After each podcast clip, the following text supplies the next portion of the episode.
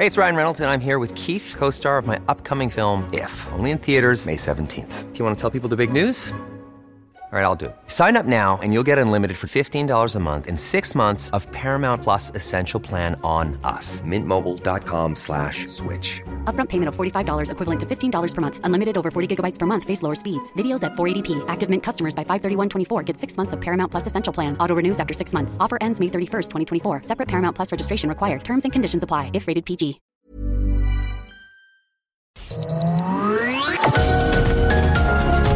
Heraldo Media Group presenta Sergio Sarmiento y Lupita Juárez. Información veraz y oportuna con un toque personal y humano. Por El Heraldo Radio, donde la H suena y ahora también se escucha.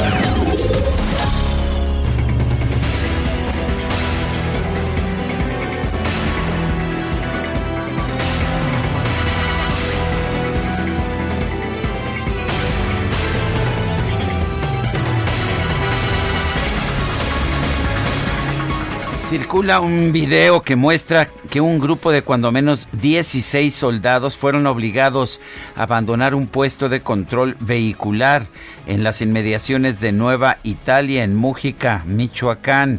En el video se observa que cuando menos tres camionetas persiguen a los militares que viajan también en camionetas pick-up. Los hombres se ven eh, cómo se reclama, cómo reclaman a los militares. Eh, fuentes militares han identificado el sitio de grabación como el crucero conocido como Cuatro Caminos. Los soldados provienen de la zona de Los Olivos, en el municipio de La Huacana. Llegan a la población de Nueva Italia y giran rumbo a Patzingán. Tírale, tírale, gritan en el video los civiles que persiguen a los militares. La Secretaría de la Defensa no ha señalado de manera oficial si esta grabación es fidedigna. Bueno, pues este grupo de soldados eh, eh, pues muestra de alguna forma la presión a la que están sometidos los militares allá en, Mújica y en Michoacán, en el corredor de la Huacana a Mújica y de este punto a Uruapan, es, es considerado ya un bastión del cártel Jalisco Nueva Generación. Apatzingán sigue en disputa en disputa entre el cártel Jalisco Nueva Generación y los cárteles unidos. Son las 7 de la mañana, 7 de la mañana con dos minutos. Hoy es miércoles 11 de mayo de 2022. Yo soy Sergio Sarmiento y quiero darle a usted la más cordial bienvenida a El Heraldo Radio. Lo invito a quedarse con nosotros. Aquí estará bien informado también podrá pasar un rato agradable ya que siempre hacemos un esfuerzo por darle a usted el lado amable de la noticia. Guadalupe Juárez, ¿cómo estás? Buen día. Hola, ¿qué tal? Qué gusto saludarte, Sergio Sarmiento. Buenos días, amigos. Muy buenos días, bienvenidos. Qué gusto también que ya estén con nosotros iniciando esta jornada. Pues, ¿qué les cuento? ¿Qué les cuento? El gobierno federal acordó con las aerolíneas mexicanas un incremento de vuelos en el Aeropuerto Internacional Felipe Ángeles al fin de alcanzar 100 operaciones diarias sin que exista pues garantía de que tendrán demanda. La puesta en marcha de los nuevos vuelos se va a llevar a cabo en dos etapas. La primera el 15 de agosto y la segunda el 15 de septiembre. La Administración Federal advirtió que aquellas aerolíneas que operan en el Aeropuerto Internacional de la Ciudad de México y que tengan más de un año de adeudos aeroportuarios como combustible, impuestos y derechos, entre otros conceptos, no podrán continuar sus vuelos en esa terminal y ni modo, ¿eh? se van a tener que ir a la otra. Además, las operaciones tipo charter y de carga nacionales se van a ir del Aeropuerto Internacional de la Ciudad de México al AIFA y se estima que sea en 90 días cuando se integre ya pues esta infraestructura, cuando quede instalada la infraestructura, porque todavía no está, la fiscal y la aduanera que se necesita para que esta terminal pues pueda recibir lo que ellos pretenden, es decir, los vuelos de carga aunque no todos los vuelos son nacionales, ¿eh? yo no sé cómo le van a hacer porque em, ¿qué pasa con la carga internacional si todavía no hay autorización? En el AIFA. No sé si en tres meses esto ya quede, ya quede listo.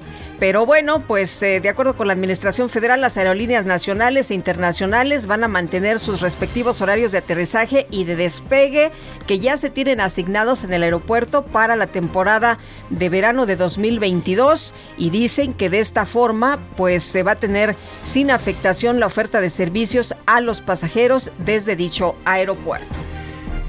El caso de Yolanda Martínez, esta joven mujer que primero estuvo desaparecida y cuyos restos fueron localizados posteriormente este domingo pasado, ha generado una confrontación abierta entre el gobernador de Nuevo León, Samuel García, y el fiscal general del estado, Gustavo Adolfo Guerrero. Este, este martes por la tarde, Samuel García publicó un video en redes sociales acompañado por la familia de Yolanda, en el que acusó a la fiscalía encabezada por Guerrero de ocultar la carpeta de investigación. Exigió que le diera la cara. Más tarde, el fiscal general difundió su propio video en el cual acusó al mandatario de lucrar con el dolor de las víctimas con fines políticos. Le reprochó el envío del mensaje por redes sociales cuando dijo existen los medios oficiales. Señaló que la postura del gobernador exhibe su desconocimiento de los procesos legales. El fiscal Dice, está haciendo lo que toca sin importar las críticas o los ataques mediáticos y le dijo al gobernador que pues que él haga lo suyo. Son las 7 de la mañana, 7 de la mañana con 5 minutos. Vamos a la, a la frase del día. Es de Jaime Sabines, el poeta chiapaneco. Qué costumbre tan salvaje esta de enterrar a los muertos.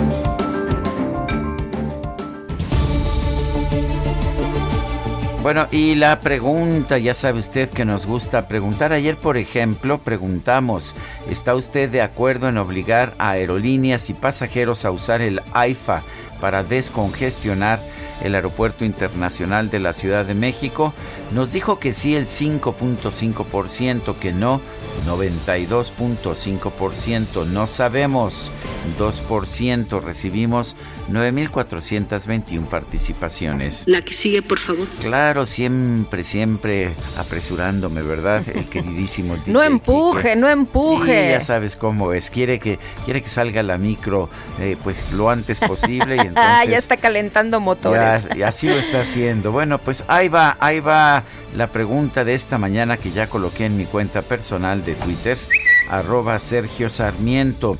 ¿Debe el gobierno de México traer a médicos cubanos a trabajar en el país? Nos dice que sí el 2.8%, que no 95.9%, quién sabe 1.3%. En total, en 44 minutos hemos recibido 1.844 votos. Las destacadas de Heraldo de México. Itzel González, ¿cómo estás? Muy buenos días. Muy buenos días, Lupita, Sergio, queridos destacalovers. Ya es miércoles, mitad de semana. ¿Algún festejillo que tengas por ahí pendiente? Pues creo que el viernes no hay clases porque es el convivio de los maestros, así que ya ayer bailamos el ratón vaquero. Sí, cómo no. El jueves último día de clases porque el viernes pues hay reunión de los maestros. Hay convivio. ¿Qué tal? Muy bien. es que cayó en 15, ¿verdad? El domingo. El, domingo, Sí, pagarán. En, ¿Cuánto pagarán? Pagarán el viernes, pagarán hasta el lunes. Uno ya Yo decía por lo de los maestros, ¿eh? Que van a tener que adelantar su festejo. Es que aquí también estamos pendientes de la quincena. No, bueno, bueno. Porque como, como dice la licenciada Angelina Negrete, aquí ya hasta la debemos. Entonces, por eso Uy. ya estamos muy pendientes. ¿Ya la comprometió? Ya la comprometió. ¿A quién le toca la tanda? Híjole, es que estamos haciendo una caja de ahorro. Ah. Sinceramente es una caja de ahorro. Entonces la tanda ahorita no le estamos cobrando pues, porque estamos dando para el otro no año. No se puede para los dos. no. Uno quisiera, pero bueno, muy bien. Pero no, no nos alcanza. Y pues es miércoles y hay que trabajar miércoles 11 de mayo, así que comenzamos con las destacadas del Heraldo de México. En primera plana, Andrés Manuel López Obrador condiciona asistencia a cumbre de Biden. El mandatario mexicano solo viajará si Estados Unidos invita a Cuba, Nicaragua y Venezuela. Si no, acudirá a Marcelo Ebrard. País, marcha de madres exigen buscar a sus familiares. Más de 80 colectivos y caravanas de mujeres centroamericanas participaron en la protesta. Ciudad de México, trolebús elevado arranca en julio, tiene un avance general de 92% y se ampliará a Santa Marta, Acatitla y Miscuac. Estados, Yesenia y Sheila velan los cuerpos de periodistas, compañeros y familiares exigen que se investiguen los asesinatos. Orbe, crisis sanitaria, alerta en OMS por la hepatitis. Los 348 casos en niños son un salto importante frente a los 228 positivos del reporte anterior. Meta Tom Brady asegura futuro tras NFL. El mariscal con más títulos de la liga firma con la cadena Fox Sports como analista. Y finalmente, en mercados dejan consumo, cambian la carne y el pollo por caros. Importaciones cayeron en marzo 17.6% y 8.9%. Prefieren comer cerdo por su precio. Pues sí, imagínate nada más cuánto encuentras el, el, pollo y la carne, mejor le cambias, ¿no? O de plano ya verduras. Dicen que el cerdo... Aunque las verduras están carísimas. El cerdo subió 7.2% frente al 17.7% que subió el pollo, así que... Está fácil. Híjole. Está fácil decidir, ¿no? Lo más barato. Lo más barato. Sergio Lupita, amigos, hasta aquí las destacadas del Heraldo. Feliz miércoles. Gracias, Itzel. Muy buenos días. Son las 7 de la mañana con 11 minutos. Vamos a un resumen de la información de este miércoles 11 de mayo.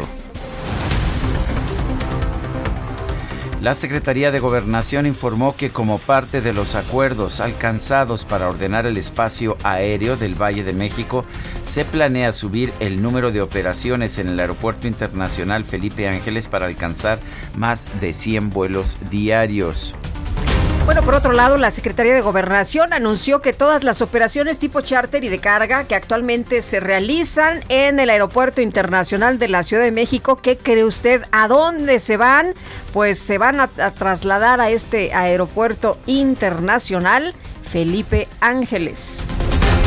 Bueno, y se acuerda usted que Aeroméxico decía pues que no, que ellos no podían mudarse al AIFA porque todas sus operaciones eran con conexiones y en el AIFA no podían tener estas conexiones. Bueno, pues ayer anunció que a partir de la segunda quincena de agosto va a incrementar sus operaciones en el Aeropuerto Internacional Felipe Ángeles para que a finales de octubre llegue a 30 vuelos por día. La jefa de gobierno de la Ciudad de México, Claudia Sheinbaum, confirmó que hoy se va a hacer público el tercer reporte de la empresa noruega DNV sobre el desplome de la línea 12 del metro. Por otro lado, quisiera preguntarle sobre este tema de DNV. Eh, pues, ya no vamos a tocar hoy ese tema. Ya mañana ya vamos a informar con detalle. Eh, ya mañana tienen hoy, más... an, hoy anunciamos trolebús y ya el día de mañana ya se informa con. ¿Lo hacen público mañana? Y todo. Sí. Gracias. El diputado del PRD y exdirector del Metro, Jorge Gaviño, aseguró que durante su gestión, entre julio de 2015 y marzo de 2018, sí se le dio mantenimiento a la línea 12 del sistema de transporte colectivo. Y también el dirigente del PAN capitalino Andrés Ataide exigió que la jefa de gobierno Claudia Sheinbaum se separe del cargo mientras se desarrollan las investigaciones sobre la tragedia en la línea 12 del metro. La exigencia del PAN de la Ciudad de México es muy clara. Son tres. Primero, que Florencia Serranía comparezca en el Congreso de la ciudad. Esa es la primera. El gobierno de la ciudad y Morena en la capital han impedido que la responsable máxima del metro, la, la que se autodefinió como directora del metro nada más, y como subdirectora de mantenimiento del metro, a la fecha no haya comparecido. La Fiscalía General de la Ciudad de México reportó la detención de Agustín Octavio N., alias El Escorpión, identificado como actual líder del cártel de Tláhuac. Un contingente de madres buscadoras provenientes de distintos estados del país, así como de El Salvador y Guatemala, realizó una marcha en la Ciudad de México para exigir un encuentro con el presidente López Obrador.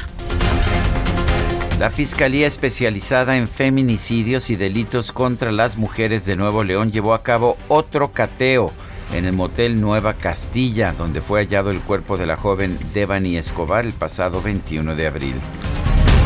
Gerardo Martínez, el papá de la joven Yolanda Martínez, cuyo cuerpo fue localizado el pasado 9 de mayo, se reunió con el gobernador de Nuevo León, Samuel García, a quien le pidió su intervención para que la Fiscalía Estatal amplíe las investigaciones sobre la muerte de su hija.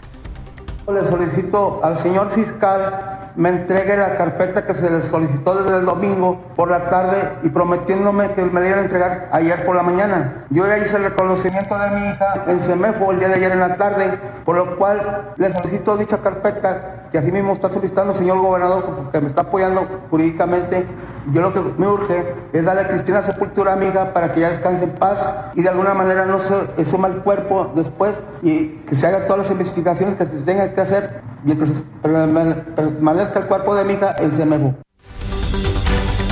Por su parte, el gobernador Samuel García exigió a la Fiscalía General del Estado que dé a conocer la carpeta de investigación sobre el caso de Yolanda Martínez.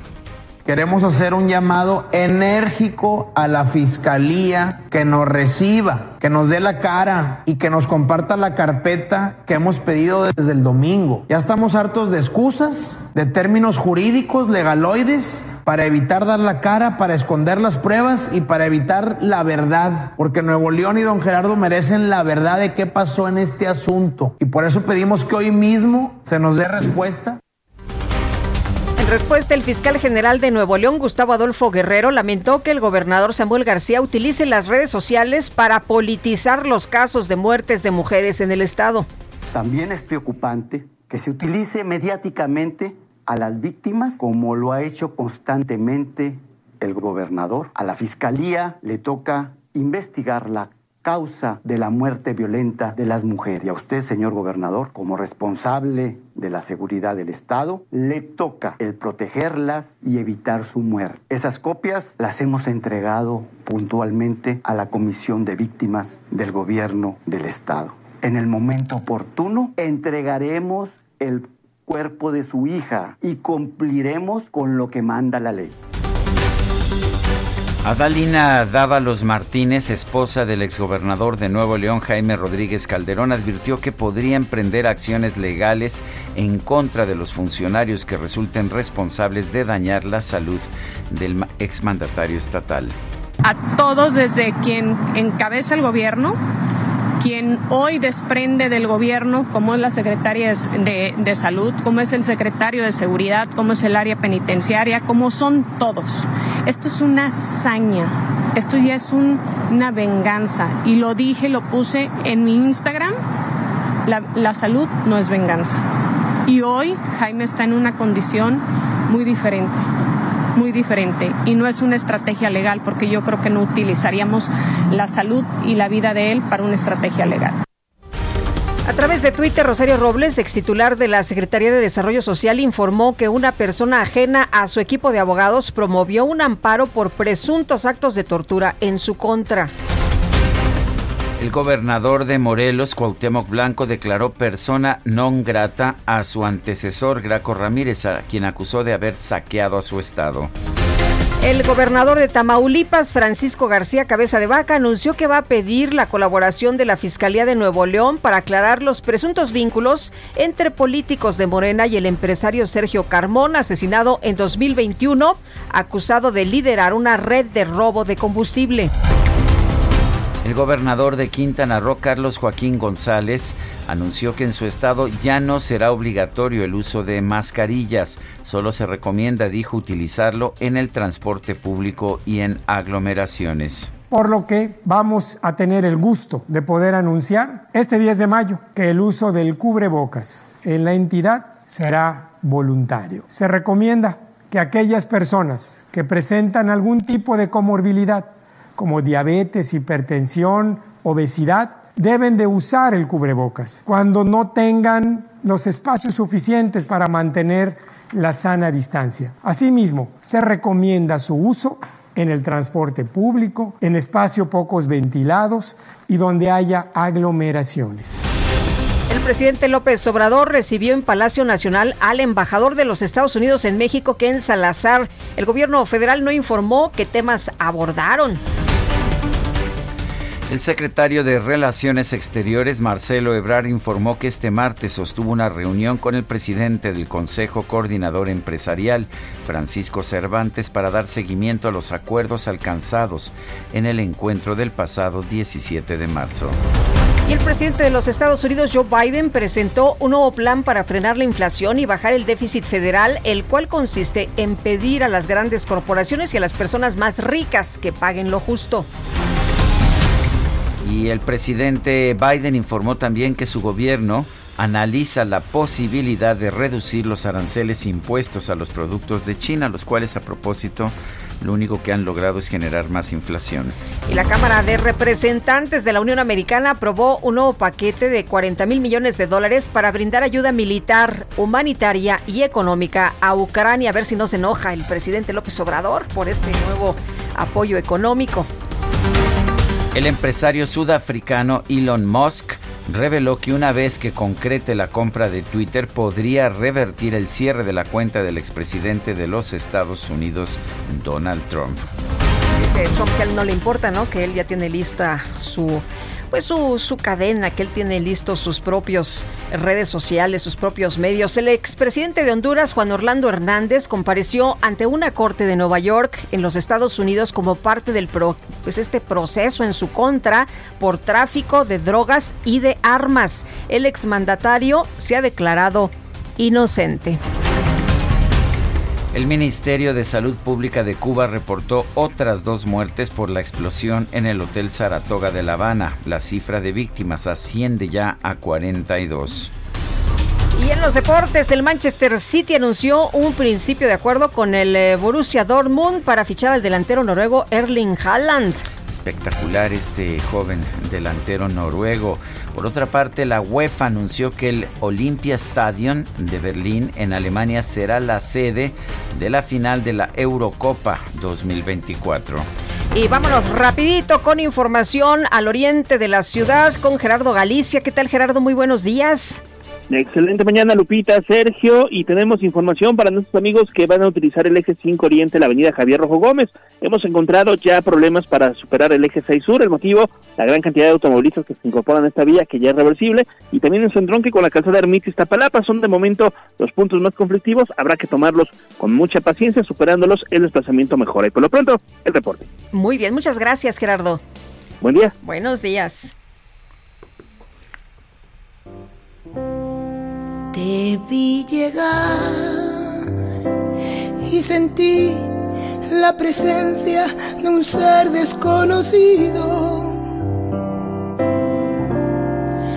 Te vi llegar y sentí lo que nunca jamás había sentido. Te quise amar Estamos escuchando una voz extraordinaria de una mujer muy inusitada. En una ocasión la entrevistamos, recordarás Guadalupe. María Concepción Balboa Buica, más conocida como Concha Buica o simplemente Buica. Nació en Palma de Mallorca, ya en España, el 11 de mayo de 1972. Hoy cumple 50 años y es una extraña, es una extraña combinación. Eh, es española, pero tiene sangre ecuatoriana y guineana. Y bueno, pues es todo, todo un personaje de raza negra, pero cantando con un, eh, con un estilo gitano que, que a veces uh, te sobrecoge. ¿Te parece que escuchemos a Wicca esta mañana, Guadalupe? Tengo entendido que te gusta. Me encanta la idea y mm, pues eh, como dices, una combinación. Además también en la música está José Alfredo Jiménez, está eh, Chucho Valdés y Buica, imagínate nada más.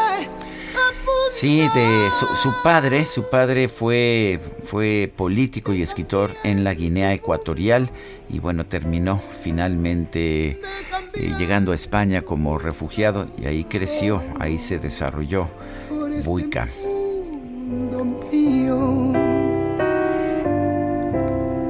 Esto que estamos escuchando se llama Las ciudades y bueno, son las 7, las 7 de la mañana con 23 minutos. Vamos a enlazarnos a la mañanera, está hablando el secretario de Gobernación, Adán Augusto López, vamos a escucharlo.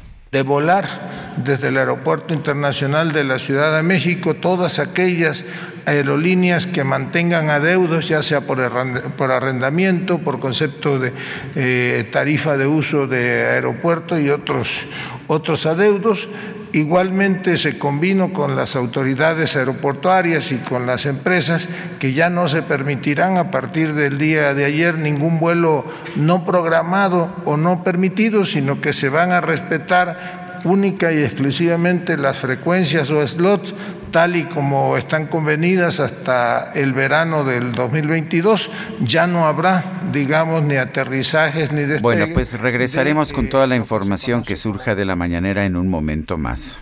En una pausa, después de una pausa regresamos.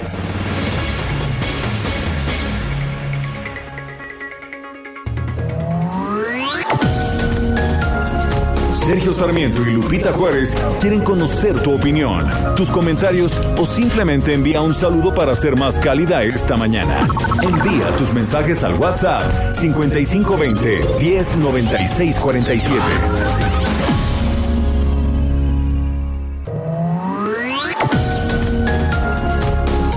Continuamos con Sergio Sarmiento y Lupita Juárez por El Heraldo Radio.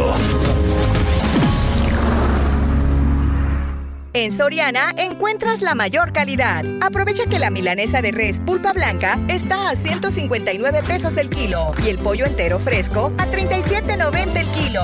Sí, a solo 37.90 el kilo. Soriana, la de todos los mexicanos. Solo 10 y 11 de mayo. Aplican restricciones. Válido en y Super. Uno se despide insensiblemente de pequeñas cosas lo mismo que un árbol que en tiempo de otoño muere por sus hojas. Al fin la tristeza es la muerte lenta de las simples cosas. Esas cosas simples que quedan doliendo en el corazón vuelve siempre a los viejos sitios donde amó la vida. Entonces parece como están de ausentes las cosas queridas. Por eso muchacha no partas ahora soñando el regreso Seguimos escuchando música interpretada por Buica, Concha Buica, Las simples cosas se llama esta canción. Demórate aquí. ¿Qué tal? Por eso, muchacha, no partas ahora soñando el regreso, que el amor es simple y a las cosas simples las devora el tiempo. Con el pan al sol. Ay, qué buena, qué buena canción. Es muy buena canción, tiene una gran voz buica, muy intensa, muy intensa. Sí, cómo no. Esta mujer, tanto en el escenario como en su persona. Buica. Son las 7 con 32 minutos. Tenemos mensajes. Rocío nos dice: Buenos días, feliz de escucharlos. Un día más. Saludos a todo el equipo. Dice otra persona, buenos días Lupita y Sergio desde Guadalajara. Mi pensar es que esa juez que propone que ahora el SAT pueda entrar a las cuentas de todos los contribuyentes, me da la impresión que es para ir por ustedes los periodistas que tanto le incomodan a este régimen. Rodolfo, se refiere a la decisión que tiene que tomar hoy la primera sala de la Suprema Corte de Justicia sobre el tema del SAT y su capacidad de pues de entrar a ver las cuentas de las personas. Eh, la votación va a ser el día de hoy. Eh, un periódico, el Reforma, decía que la votación ya había tenido lugar. No, la votación va a tener lugar el día de hoy. Margarita Ríos Farjat es la, ministra que ha presentado el dictamen. Ella fue jefa del SAT, a quien dice que eso es un conflicto de interés. No lo sé, pero eso es un hecho que fue jefa del SAT y lo que pues establece el dictamen es fundamentalmente que el SAT se pueda meter meter en las cuentas bancarias de cualquier persona sin orden de un juez, eh, sin, sin que necesariamente haya una sospecha de algún delito, sin que haya, ni siquiera estén tratando de encontrar algo en particular que se puedan meter para ver qué encuentran. Pues sí, imagínese nada más que no está enfocado a ciertos sectores, está enfocado a, todos. A, cualquier persona que le pueda resultar incómoda al SAT o que le pueda resultar incómoda al gobierno, se podrán meter en sus cuentas sin una orden de un juez. Es curioso, un ministerio público seguirá teniendo la obligación de tener una orden de un juez para meterse en la cuenta bancaria, pero el SAT lo podrá hacer ya sin necesidad. Sin ningún tipo de, de orden judicial, de mandato judicial a mi juicio, en violación al artículo 16 Imagínate que el presidente diga, ah, pues esta persona eh, necesito saber cuánto gana y necesito este saber, periodista, no, es que este periodista, cómo compró este cómo compró sus casas. Bueno, oye, nos dice otra persona, Francisco 1955, López no quiere ir a la cumbre de las Américas en Los Ángeles si no van los dictadores. Yo prefiero que vaya Ebrard, pues López ni castellano sabe hablar. Bueno, es lo que nos dice don Francisco 1955. Son las 7 con 34 minutos. Lo mejor de México está en Soriana. Aprovecha que la manzana Red Delicious está a 32.80 el kilo o el limón con semilla a 22.80 el kilo y el melón chino a 14.80 el kilo. Sí, a solo 14.80 el kilo. Martes y miércoles del campo de Soriana. Solo 10 y 11 de mayo. Aplican restricciones. Válido en Hiper y Super.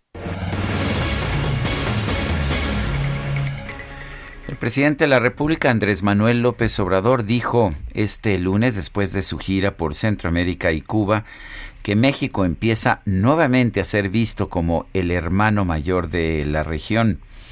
Eh, me pareció interesante esta idea del hermano mayor.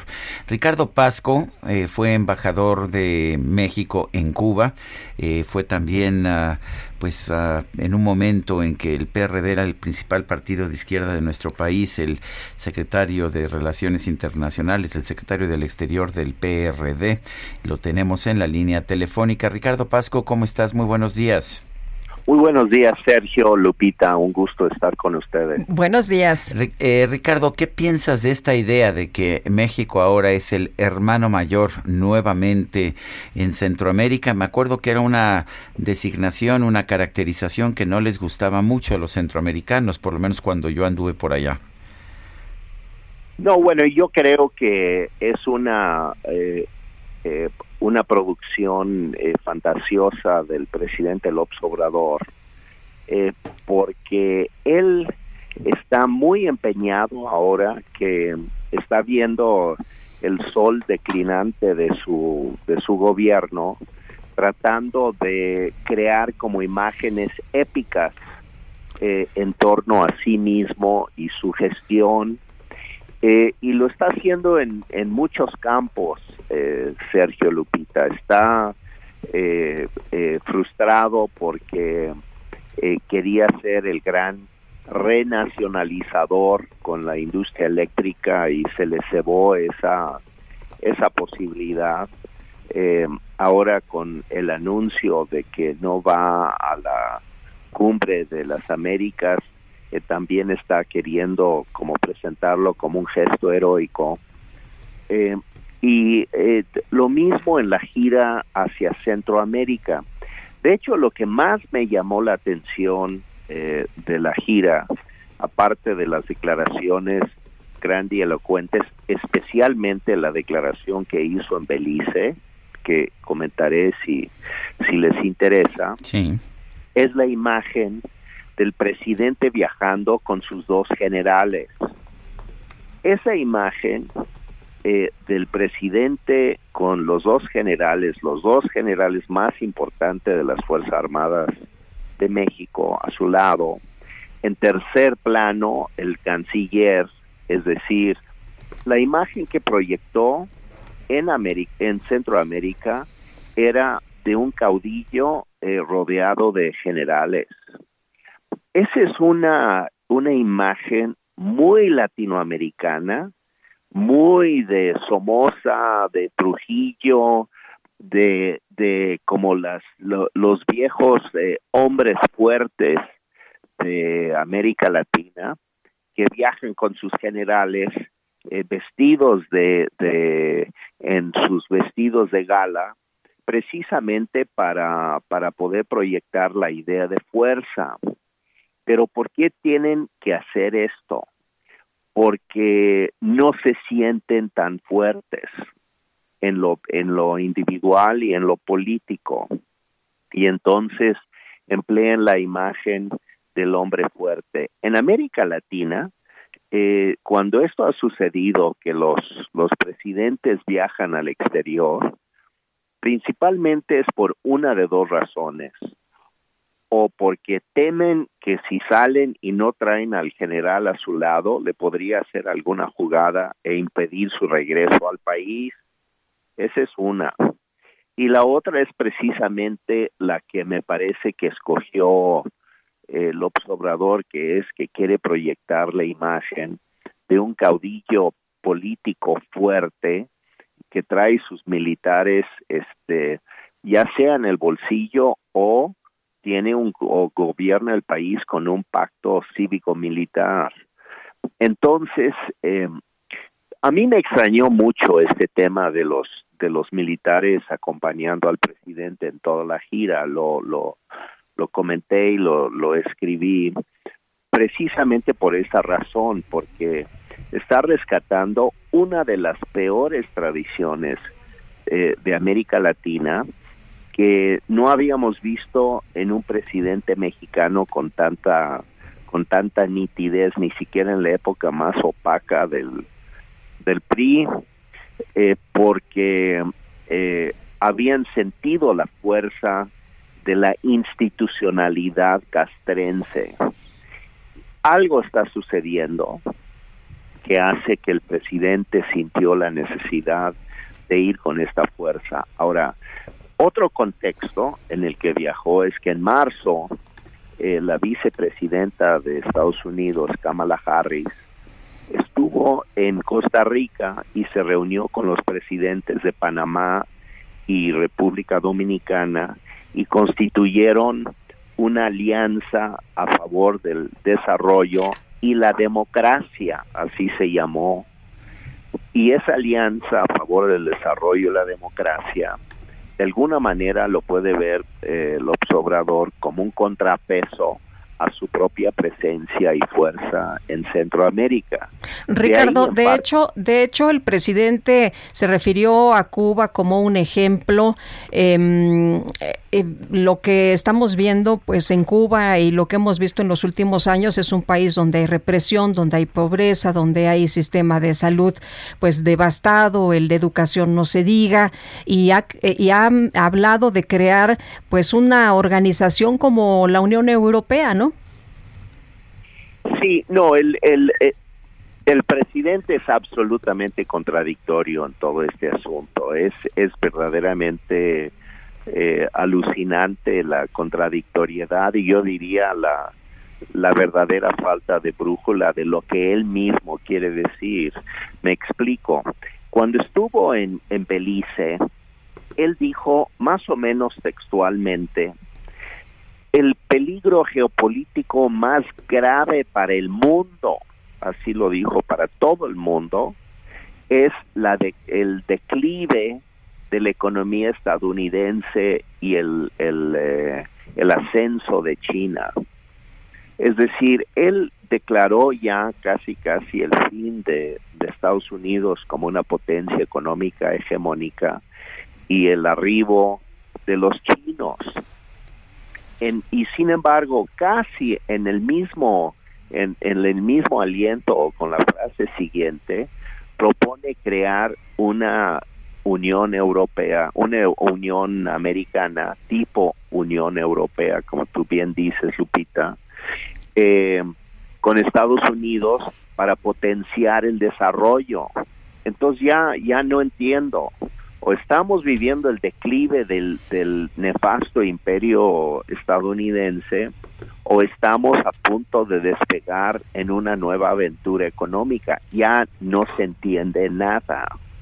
Y el hecho es que yo creo que lo que refleja es que el presidente de verdad no entiende. y entonces eh, saca cosas de la chistera un poco para que suene a que es muy propositivo, pero no tiene ninguna propuesta eh, fuera de esa propuesta de la Unión Europea, en contraste con lo que dijo en septiembre del año pasado, cuando vino el presidente de Cuba a la reunión de, de CELAC. Y en CELAC él estaba proponiendo que toda América Latina y el Caribe se excusaran de la OEA, es decir, se salieran de la OEA, no saliéramos de la OEA, y que formáramos un club exclusivo de América Latina y del Caribe, excluyendo a Estados Unidos y Canadá. Entonces, en ese momento, para él, la idea era exclusión. Ahora la idea es inclusión, pero al mismo tiempo eh, quiere revolución y al mismo tiempo eh, no quiere ir a la reunión de la de la cumbre de las Américas en junio en Los Ángeles porque Biden quiere excluir a las tres dictaduras de América Latina y México las quiere defender.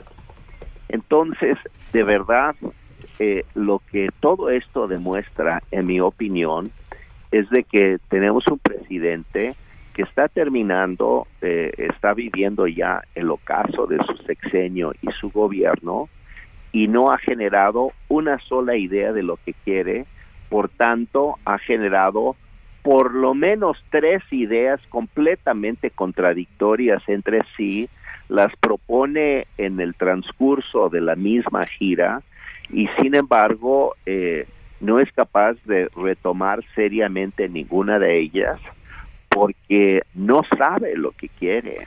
Y yo creo que es la parte alarmante del personaje. Ricardo, eh, también el presidente anunció el lunes que está contratando a 500 médicos cubanos para que vengan a hacer lo que no pueden o no quieren hacer los médicos mexicanos. ¿Qué opinas? Bueno, en primer lugar, que ese modelo de contratar médicos mexicanos es algo que Cuba adoptó de Corea del Norte. Es un modelo coreano que los coreanos, eh, el gobierno de Corea, literalmente eh, subarrienda su población a las poblaciones de distintos países de Asia. Hay miles y miles de coreanos trabajando en, las obras de infraestructura en Malasia, en Indonesia, en China, eh, etcétera, y hacen lo mismo, eh, tienen a sus familiares como rehenes en, en Corea eh, y les pagan, eh, el gobierno contratante paga un salario eh, elevado en, en, en moneda, probablemente en dólares o en, en, en yenes, no estoy seguro en este caso, y eh, eh, y el gobierno coreano se queda con la gran mayoría y les da pues un salario de hambre a, a las familias de los trabajadores y es exactamente lo que hacen los cubanos. Las Naciones Unidas ya dijo que ese modelo de Cuba de, de contratar a médicos es una forma de esclavitud moderna.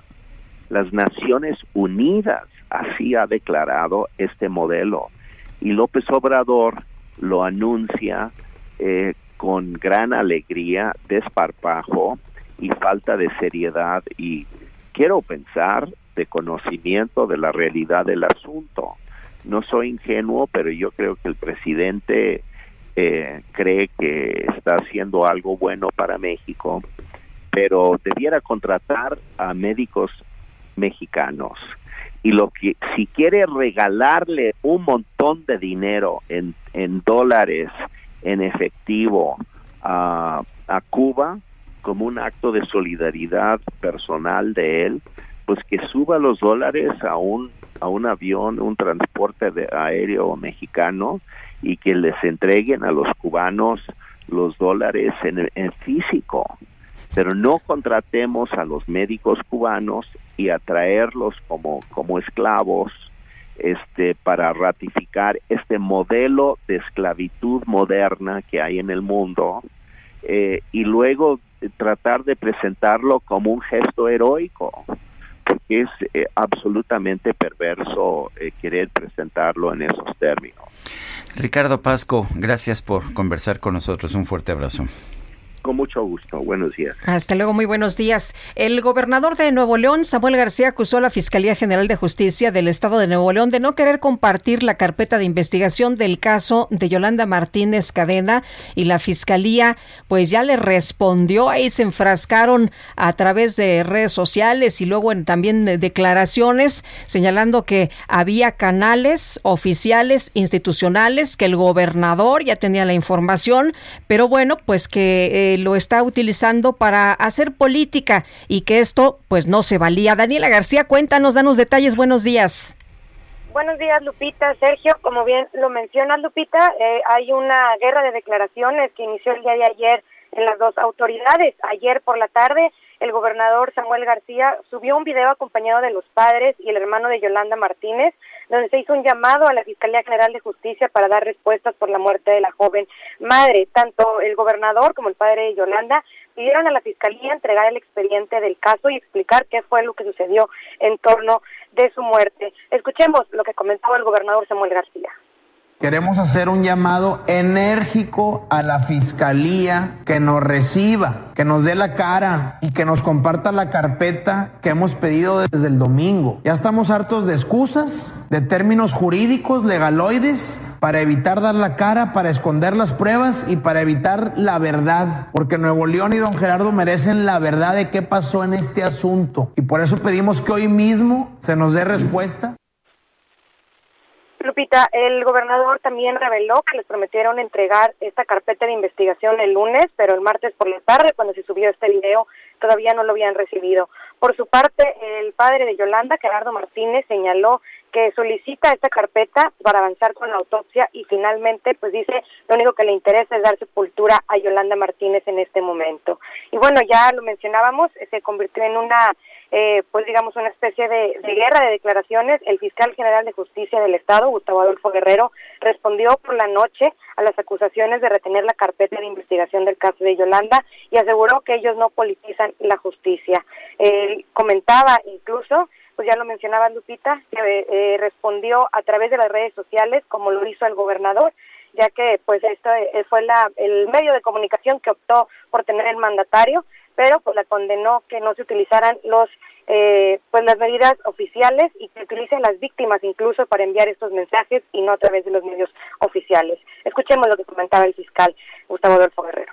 También es preocupante que se utilice mediáticamente a las víctimas como lo ha hecho constantemente el gobernador. A la fiscalía le toca investigar la causa de la muerte violenta de las mujeres. Y a usted, señor gobernador, como responsable de la seguridad del Estado, le toca el protegerlas y evitar su muerte. Esas copias las hemos entregado puntualmente a la Comisión de Víctimas del Gobierno del Estado. En el momento oportuno entregaremos el cuerpo de su hija y cumpliremos con lo que manda la ley.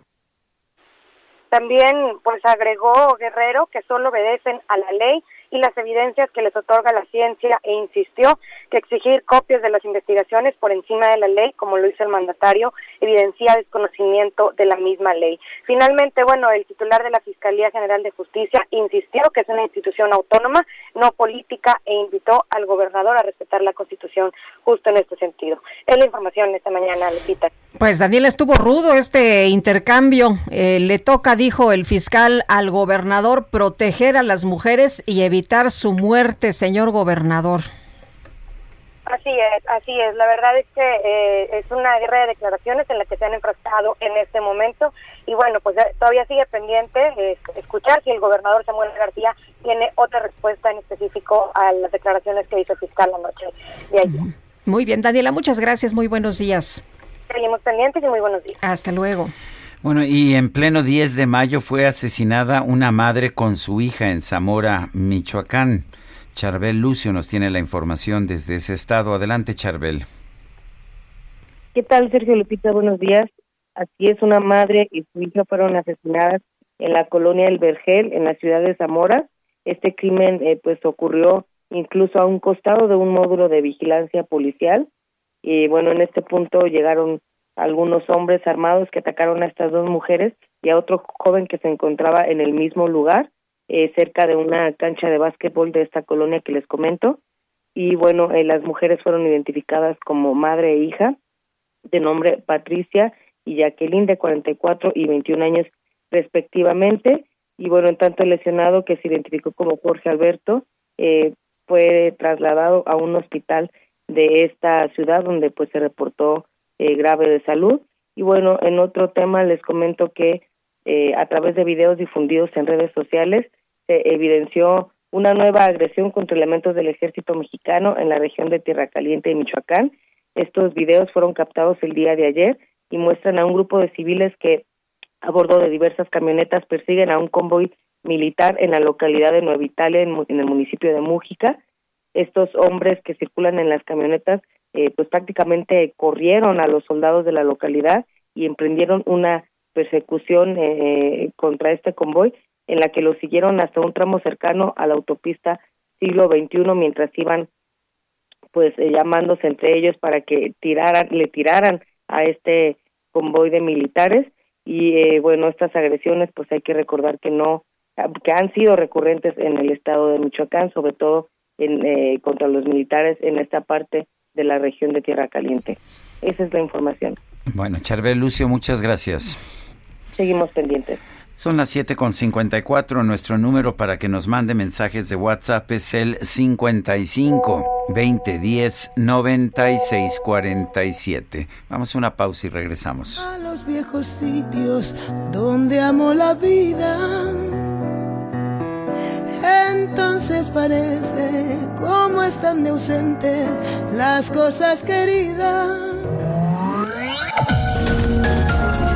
Sergio Sarmiento y Lupita Juárez quieren conocer tu opinión, tus comentarios o simplemente envía un saludo para ser más cálida esta mañana. Envía tus mensajes al WhatsApp 5520 109647.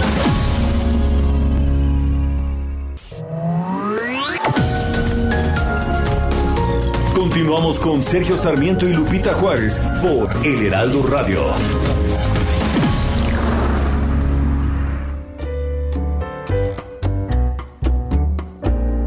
Cuando te hablen de amor y de ilusiones y te ofrezcan el sol y el cielo entero, si te acuerdas de mí, no me menciones porque vas a sentir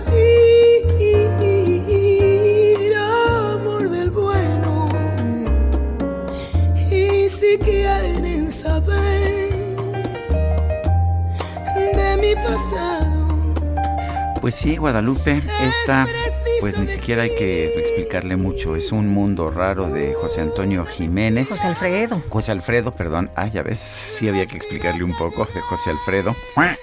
El, ah, y acompaña a Buica en el piano Chucho Valdés. Que no sé del dolor, que triunfe en el amor y que nunca he llorado les quedó bonito, ¿verdad? Les queda muy sí, bonito. Sí, sí. Estamos escuchando a Buica, cumple 50 años, se ve muy joven, se, ve, muy bien. Muy bien y bueno, pues tiene una voz extraordinaria y una gran sensibilidad. Tenemos mensajes de nuestro Ay, cómo me gusta, ah, cómo me gusta la Wicca. No, no, no, está muy bien, está muy bien. Entiendo que tenemos que ir a los mensajes y que hay más información. Eh, nos dice Corleón esta mañana, Sergio, ¿qué sucedería y si no y no sé si se pueda que el presidente en el 2024, al ver que pierde las elecciones presidenciales, le entregue el poder al ejército como eh, lo hemos entregado muchas obras, como le hemos entregado muchas de las obras, quizá para esto lo está preparando, preferir ver un golpe de Estado que una democracia viva, es lo que dice Corleone. Bueno, pues ah, yo espero que eso no ocurra, no, no veo razones para pensar que que se haga un golpe de Estado, sería un golpe de Estado y creo que nuestras Fuerzas Armadas han demostrado siempre ser muy institucionales cuando había golpes de Estado, de Estado en todos los países de Latinoamérica, particularmente Sudamérica, pues aquí en México no los vimos y yo, yo, yo les tengo confianza a nuestras Fuerzas Armadas de que van a, a ser leales ante quien quiera que gane las elecciones del 2024. Adelante. Dice otra persona, señor Sarmiento y señora Juárez, qué agradable comenzar el día con ustedes. Vaya vehemencia de López para apoyar a tres dictadores. De la misma manera debería apoyar a las víctimas del crimen en su propio país. Gracias. Es Arnold. Nos eh, pone una persona que no da su nombre, que el SAT dé a conocer las cuentas de banco de la familia del presidente, principalmente de sus hijos y de su esposa pues tampoco estoy de acuerdo. Creo que las cuentas bancarias deben es información confidencial, ¿no? Es información confidencial y cuando el presidente ha dado a conocer información confidencial de, por ejemplo, algún reportero eh, cuya cuyo trabajo no le gusta, pues aquí mismo hemos protestado, ¿no? Y hemos dicho que no tiene derecho ni el presidente de la República ni nadie a revelar información confidencial Ahora que de las personas. Que si trabajas como funcionario pues estás, Ahí tienes una obligado a presentar a presentar, a presentar información, ¿no? Así es. Toda tu, tu, información relacionada precisamente con tus cuentas para que de repente no seas un rico millonario que uno se pregunta ¿y de dónde? ¿De dónde salió el dinero? Pero una cosa son los funcionarios públicos y otra son las personas privadas. Eh, son sujetos obligados los funcionarios. Nosotros como ciudadanos simples, eh, comunes y corrientes, pues no tendría por qué darse a conocer esta información. Bueno, pues son las 8 de la mañana, 8 de la mañana con 4 minutos. Es el momento de irnos al clima. El pronóstico del tiempo. Sergio Sarmiento y Lupita Juárez. Alex Ramírez, meteorólogo del Servicio Meteorológico Nacional de la Conagua. Buen día. ¿Qué, nos tienes esta mañana? Buenos días, Alex. Sí, los saludo con gusto y les comento el pronóstico para este día. Y es que hoy continuará la línea seca sobre el norte de México y seguirá interactuando con inestabilidad en la atmósfera superior, un canal de baja presión y con la corriente en chorro subtropical. Estos sistemas ocasionarán rachas de viento desde los 60 y hasta los 80 kilómetros sobre hora y posible formación de torbaneras en estados del noroeste, norte y noreste de México, así como la posible formación de torbellinos en Chihuahua y Coahuila, además de lluvias y eh, lluvias puntuales fuertes con descargas eléctricas y posible caída de granizo en Chihuahua, Coahuila, Durango, Tamaulipas, San Luis Potosí y Zacatecas. Además tenemos otro canal de baja presión extendido sobre el oriente y sureste del territorio nacional que aunado con el ingreso de humedad ocasionarán chubascos y lluvias puntuales fuertes con descargas eléctricas en dichas regiones, además de la península de Yucatán y el centro del país.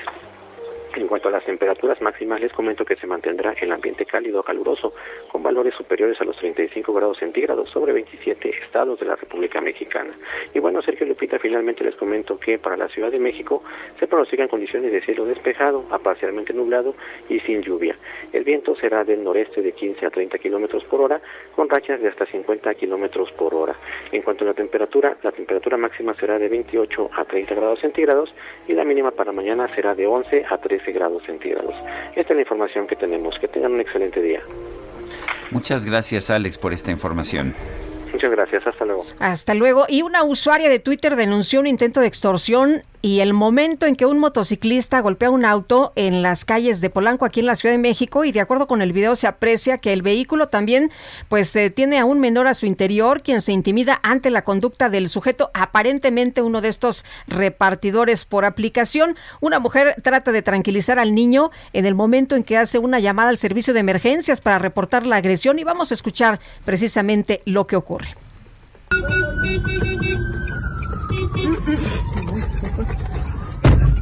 Tranquilo, Bodo, que no pasa nada, tranquilo, tranquilo.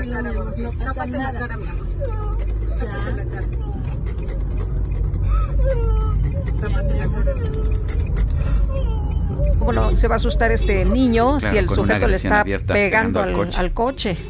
Así es. Tranquilos, ya estoy hablando. Nayeli, guarda silencio, manita, porfa, no pongan más alias. Hola, bueno, eh, vengo aquí sobre eh, Avenida Palacio de, Palacio de Hierro y una motocicleta me viene pegando. Bueno, está tan nerviosa la mujer que no alcanza a decir en qué avenida eh, está, eh, por qué avenida circula. Estoy pasando Sócrates sobre Homero. Bueno, pues eso es lo que pasó.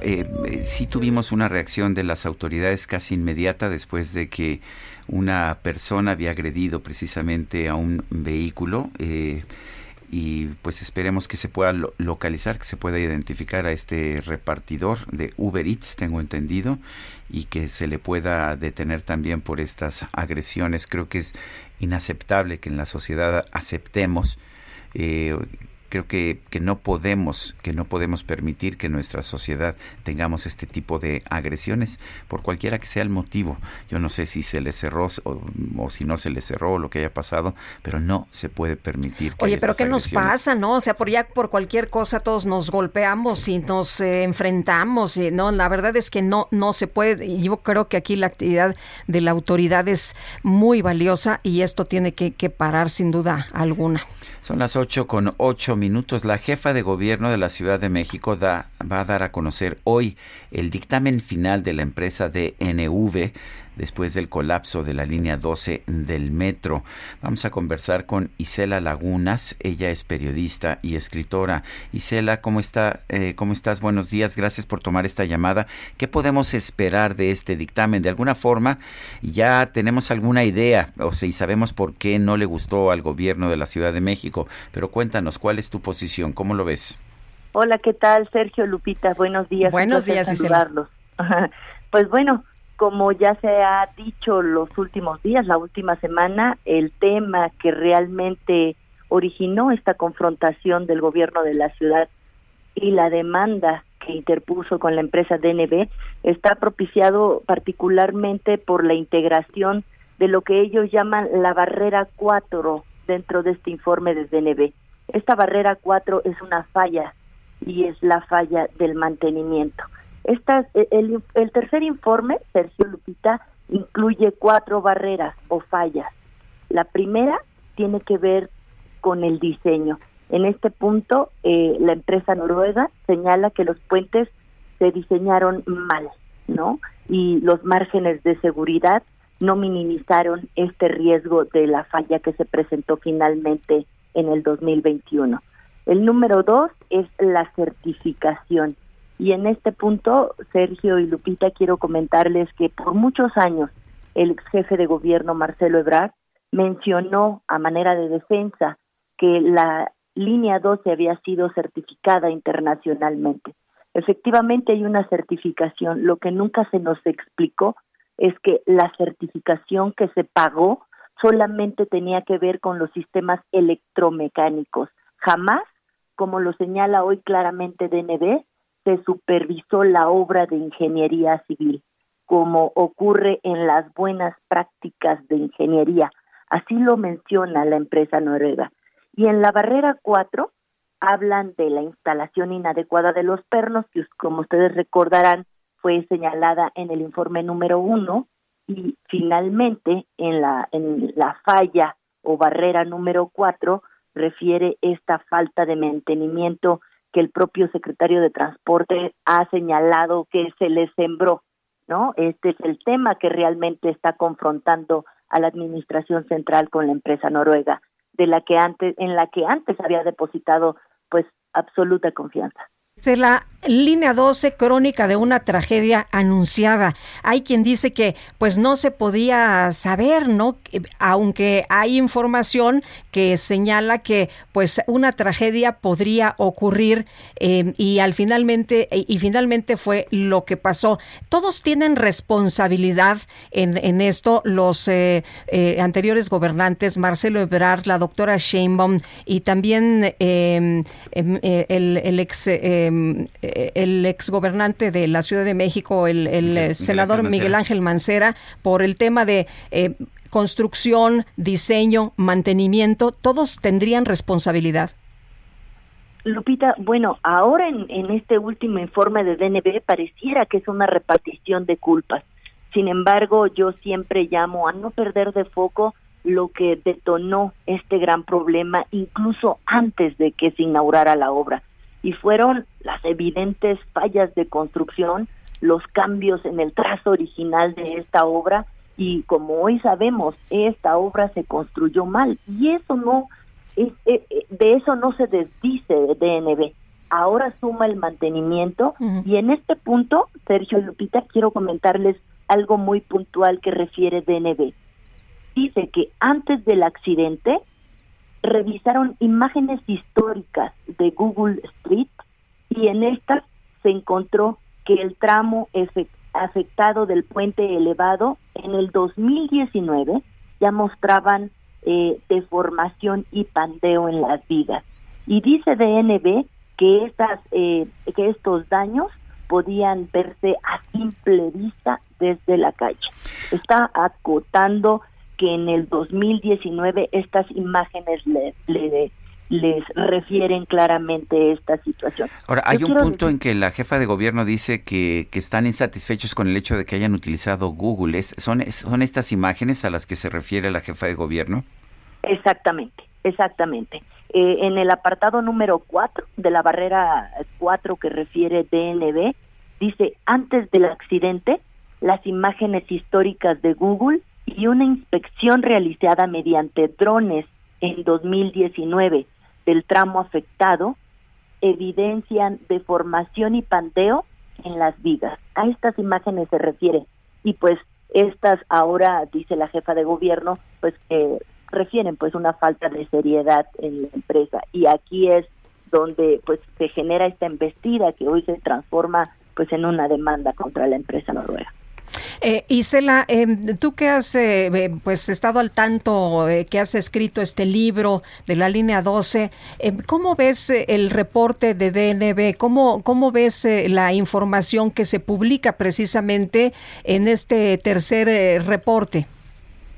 Pues mira, Lupita, yo identifico claramente y coincido algo con DNB. La tragedia se pudo evitar y así lo dice eh, en el resumen ejecutivo eh, que de haberse atendido estas cuatro barreras o causa, eh, fallas de causa raíz, el incidente y el colapso del metro se pudo haber evitado. En este punto, pues coincido determinantemente con DNB y en el sentido de que las fallas de origen. Hay decenas, cientos de documentos, Lupita y Sergio, que advirtieron que esa línea estaba fallando y que desde origen, desde el principio de su funcionamiento, existía el riesgo de un descarrilamiento. Ya les he comentado a ustedes que el origen del problema de la línea 12 pues no es el que finalmente terminó eh, derribando este tren, pero fue que no se le dio la seriedad al problema y como insisto, eh, hubo muchos gobernantes que dijeron que se trataba de un complot para manchar su plumaje. Bueno, pues yo lo que te puedo decir, Isela, es que estaremos al pendiente de lo que de lo que diga esta mañana, de lo que presente esta mañana la jefa de gobierno, que fundamentalmente, pues, no le quedó otra, no más que dar a conocer este informe que dice que que no quería dar a conocer. Sin duda, sin duda, el, el informe ya se había eh, pues eh, filtrado y publicado al medio del país y posteriormente pues eh, lo obtuvimos diferente. Es, es un dictamen tan importante, Sergio, que es difícil ocultarlo, sobre todo por los daños y la confrontación política que está generando. Isela Lagunas, periodista y escritora, gracias por conversar con nosotros.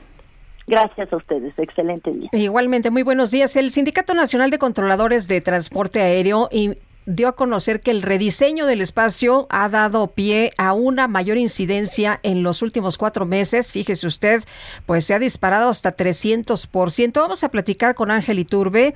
Él es secretario de organización del Sindicato Nacional de Controladores de Tránsito Aéreo, SINACTA. Y Ángel, gracias por conversar con nosotros esta mañana. Primero, preguntar sobre las declaraciones del presidente Andrés Manuel López Obrador, que dice que estos eh, incidentes aéreos registrados en la ciudad Ciudad de México no son consecuencia del mal rediseño del espacio aéreo tras la inauguración del Felipe Ángeles, sino que es culpa de los conservadores. Ángel, ustedes que le saben a esto, pues ¿qué piensan de las declaraciones del presidente López Obrador? Buenos días, Buenos días, eh, Sergio. A la orden. Eh, para nosotros es muy triste, muy triste que se estén eh, mezclando dos cosas totalmente diferentes. Nosotros somos absolutamente apolíticos. La, la, la filosofía del SINACTA, el Sindicato Nacional de Controladores de Tránsito Aéreo, y la propia de quienes estamos en la dirigencia es no involucrarnos ni involucrar al sindicato en absolutamente ninguna actividad de tipo político. Nuestro trabajo es absolutamente técnico, nuestro trabajo es de protección a la vida de vidas humanas que se ponen por cientos de miles diariamente en nuestras manos sin estar eh, preocupándonos por esos asuntos. Es triste que pues se haga a un lado o se trate de cubrir con, con alguna otra criterio lo que es absolutamente de seguridad. O sea, hay que preocuparnos por la vida de las personas y ya lo que hagan en su actividad política, social, religiosa, pues ya son asuntos de cada quien. Nosotros no estamos en ese canal. Ángel, estaba yo releyendo eh, algunos de los informes que, que dio a conocer la, la, empresa Mitre, que es una empresa especialista en este tipo de, de, temas desde, pues desde hace años, diciendo que aunque sí podían operar un aeropuerto en Santa Lucía y el aeropuerto internacional de la Ciudad de México, esto obligaría a un rediseño del espacio aéreo que sería sumamente complejo y que quizás ni siquiera a un aumento de la capacidad aérea y dijo que pues que se tenían que hacer pruebas en todo caso y que por lo menos hasta el 2018 no se habían hecho estas pruebas. ¿Qué opinas? Y este rediseño eh, realmente creó pues un espacio aéreo mucho más complejo en, en el Valle de México. Sí, por supuesto, Sergio, eh, don Sergio. Es eh, realmente muy también decepcionante el manejo que se hizo desde la administración que gracias a Dios acaba de salir eh, Víctor Hernández Sandoval, porque es la anarquía total y la despreocupación, la insensibilidad por la materia que se trata. Repito, son vidas humanas, no podemos estar jugando con eso. En aviación no se, no se inventan las cosas, ya están inventadas. Los procedimientos están regulados a nivel internacional, no son cuestiones locales, no son cuestiones regionales, no son cuestiones nacionales. Esto es un sistema mundial que tiene que caminar como, lo, como el mecanismo de un reloj. Si una de, los engranes falla, se puede desplomar cuando menos una parte importante del sistema, que es lo que está sucediendo actualmente en México. Para el diseño, y eh, tiene razón el, asunto de Mitre, pues lo despreciaron simple y sencillamente porque pues, no les convenció desde la perspectiva administrativa política, pero desde el punto de vista técnico tiene todo el reconocimiento a nivel mundial de su, de su capacidad y sus dictámenes son siempre, siempre escuchados. Aquí el, el problema que tenemos que se hizo un rediseño sobre las rodillas como si se estuviera planeando eh, la, urbanización de un eh, lote para hacer casas eh, en las orillas de la ciudad. Y no, esto es demasiado complicado. Tienen que intervenir especialistas de muchas áreas, primero para el proyecto, después para el diseño. Una vez que se tiene todo eso aprobado, se tiene que a practicar, hacer, trasladar a simuladores para ver si está funcionando en los simuladores con diferentes escenarios. Después, una vez que ya se aprobó eh, en ese nivel, se tiene que llevar a una práctica en vivo para certificarlo con aviones especializados, con equipos a bordo especiales, para ver si todo corresponde con lo que está en el papel. Finalmente se tiene que publicar, informar, informar a todo el mundo de este cambio que va a haber y se da un, pre, un tiempo para que las, los, todos los usuarios que son las tripulaciones de vuelo, las compañías aéreas, los controladores de tránsito aéreo, todos los que estaremos involucrados en ello, tomar los cursos de capacitación para conocer y adaptarnos a ello y finalmente poco a poco se va echando a andar. Y eso sería para un espacio pequeño, para unas cuantas aerovías, algunos procedimientos de un aeropuerto. Aquí estamos hablando que tiraron a la basura el diseño de todo el país, inventaron esa, esas rutas que en algunos lugares son francamente conflictivas, peligrosas, y que hemos estado reportando incidentes de una manera eh, pues, regular que ya se está volviendo normal y cuando lo peligroso se vuelve normal entonces estamos a un paso de la catástrofe. Eh, en realidad está mal.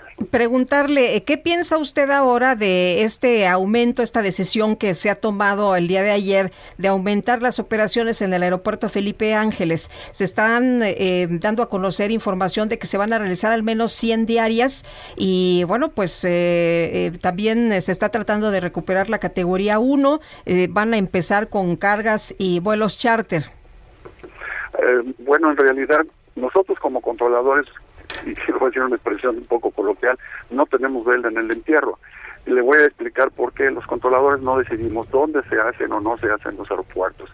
Los aeropuertos se hacen a donde el cliente los demanda, los servicios, las compañías, y por cuestiones económicas hay que ser honesto, no, no es un negocio la aviación, no, no son obras de caridad si, la, si el gobierno o la demanda decidiera que se hiciera un aeropuerto sobre el castillo de Chapultepec, pues a nosotros nos quedaría otra que dar el servicio ahí y lo daríamos con gusto y con todo profesionalismo. Sí, pero, pero esta decisión resuelve el problema de peligro que, que se corre. Esto, esta decisión de mandar estas operaciones resuelve el problema que hay. No, no, no creo, no lo creo. Esa es mi opinión personal. No lo creo, pero el problema no es ese, porque el problema no es que haya más operaciones o menos en el aeropuerto AIFA o en el aeropuerto de la Ciudad de México. El problema es que los procedimientos que se utilicen para dar ese servicio sean apropiados y nunca han escuchado a los controladores, a los controladores de, veras, no a los no a los que están atrás de un escritorio y enseñan, rindiéndole pleitesía a, a los jefes. Los controladores que diariamente operan todo eso una vez que se establezcan procedimientos seguros junto con los pilotos, porque el binomio pilotos-controladores es el de la, de la seguridad del que depende la vida de los pasajeros. Entonces tenemos que participar directamente, hacer sugerencias, críticas, todo, para que se tengan los procedimientos más seguros posibles. ¿Qué tanto va a resolver el problema? Eso dependerá de la eficiencia de esos procedimientos que puedan eh, pues hacer convivir a los a los dos aeropuertos de manera segura. Muy bien. Ese es ese es el punto. No importa cuántos vuelos de si son charters, si son cargueros, si son de ruta, si son particulares, para nosotros cualquier avión es una una responsabilidad de vidas humanas y, de propiedad. Muy bien.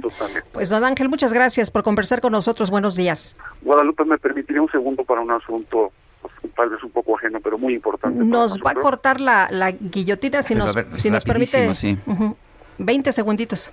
Claro que sí, con mucho gusto, se le agradezco. díganos, díganos, en 20 segunditos. Ah, ok. Mire, tenemos un problema que hoy se hace público, desgraciadamente no lo podíamos haber Sí, a ver, aguántenos porque ya no nos Even on a budget, quality is non-negotiable. That's why Quince is the place to score high-end essentials at 50 to 80% less than similar brands. Get your hands on buttery soft cashmere sweaters from just 60 bucks, Italian leather jackets, and so much more. And the best part about Quince, they exclusively partner with factories committed to safe, ethical, and responsible manufacturing. Elevate your style without the elevated price tag with Quince. Go to quince.com slash upgrade for free shipping and 365-day returns. A dar tiempo. Regresamos en un momento más.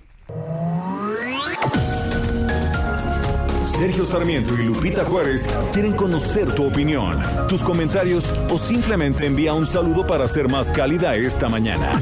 Envía tus mensajes al WhatsApp 5520 109647.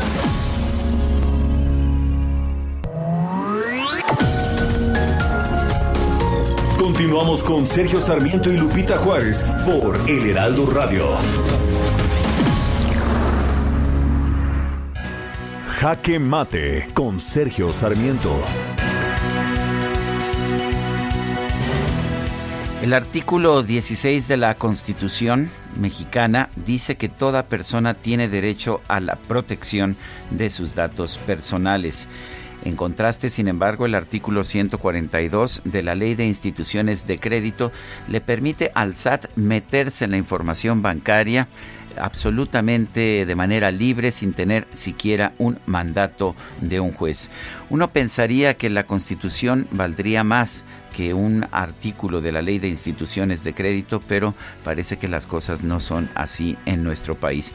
Ha habido varios amparos, eh, varios procesos de amparo para este artículo 142 eh, de la ley de instituciones de crédito, pero eh, han sido desechados por los tribunales, han llegado a la Suprema Corte y en varias ocasiones la Suprema Corte de Justicia ha dicho que sí, que el SAT tiene todo el derecho de meterse en las cuentas personales de uno. Bueno, pues hoy se va a llevar a cabo una sesión en que el SAT, en caso de confirmar nuevamente este caso, eh, puede generar una una jurisprudencia, lo cual simple y sencillamente le permitiría al SAT seguir estas intervenciones, seguir esta intromisión en las cuentas bancarias personales. Me parece que una cosa es cuando alguien pues tiene una sospecha de haber cometido un delito, como por ejemplo cuando el Ministerio Público tiene que en las cuentas bancarias, pero para hacer eso necesita presentarle sus argumentos, sus pruebas a un juez y el juez tiene que eh, dar un mandamiento judicial. No es el caso con lo que establece este artículo de la Ley de Instituciones de Crédito.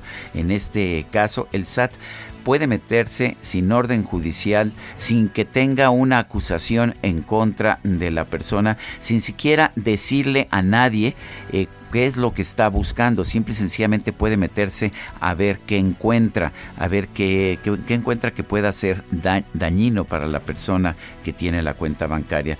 Lo peor de todo es que el SAT ni siquiera tiene la obligación de informarle al, a la persona, al ciudadano que se está metiendo en sus cuentas bancarias. Lo puede hacer completamente en secreto. Me parece que estos son, ah, eh, estos son abusos de la autoridad que no debemos dejar de ver. Y me parece muy preocupante que la Suprema Corte de Justicia, que tenía la posibilidad de detener estos abusos, precisamente fundándose en este artículo 16 de la Constitución, que hace que nuestra, nuestra información personal sea de nuestra propiedad y que proteja esta información, bueno, pues los ministros han decidido no hacerlo y están permitiendo algo que me parece que nos lleva a los tiempos del gran hermano de la novela 1984, en que el gobierno se puede meter absolutamente en todo sin ningún tipo de restricción judicial. Yo soy Sergio Sarmiento y lo invito a reflexionar.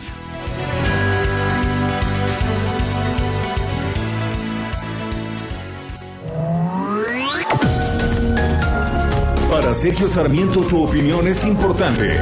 Escríbele a Twitter en arroba Sergio Sarmiento. Emprendedores, empresarios e inversionistas, todos reunidos en un mismo lugar. La Feria Internacional de Franquicias, este 9, 10 y 11 de junio en el World Trade Center de la Ciudad de México. Las franquicias más exitosas del mercado. Regístrate en www.fif.com.mx. Bueno, y seguimos con la información. Está con nosotros Ángel Iturbe. Le pedimos que nos aguantara un momentito para continuar platicando con él. Ángel, secretario de organización del Sindicato Nacional de Controladores de Tránsito Aéreo, eh, nos quería decir eh, algo adicional. Cuéntenos. Sí, Guadalupe, gracias. Perdón por, por el abuso, pero esta oportunidad para nosotros es de oro. Quiero denunciar que a raíz de que ha salido este, este director Víctor eh, Manuel Hernández Sandoval y su mano derecha Gumercindo Campilla Gómez, eh, algunas compañeras que han sido agredidas o, acosadas sexualmente y que incluso las corrieron por no acceder a las pretensiones de estas dos personas.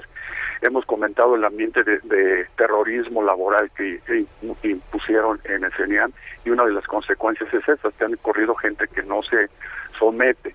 Eh, las compañías finalmente al salir estos dos personajes de la administración se han sentido con la confianza de hacer públicos sus casos. Hoy se saca la denuncia, ya salió en algún medio.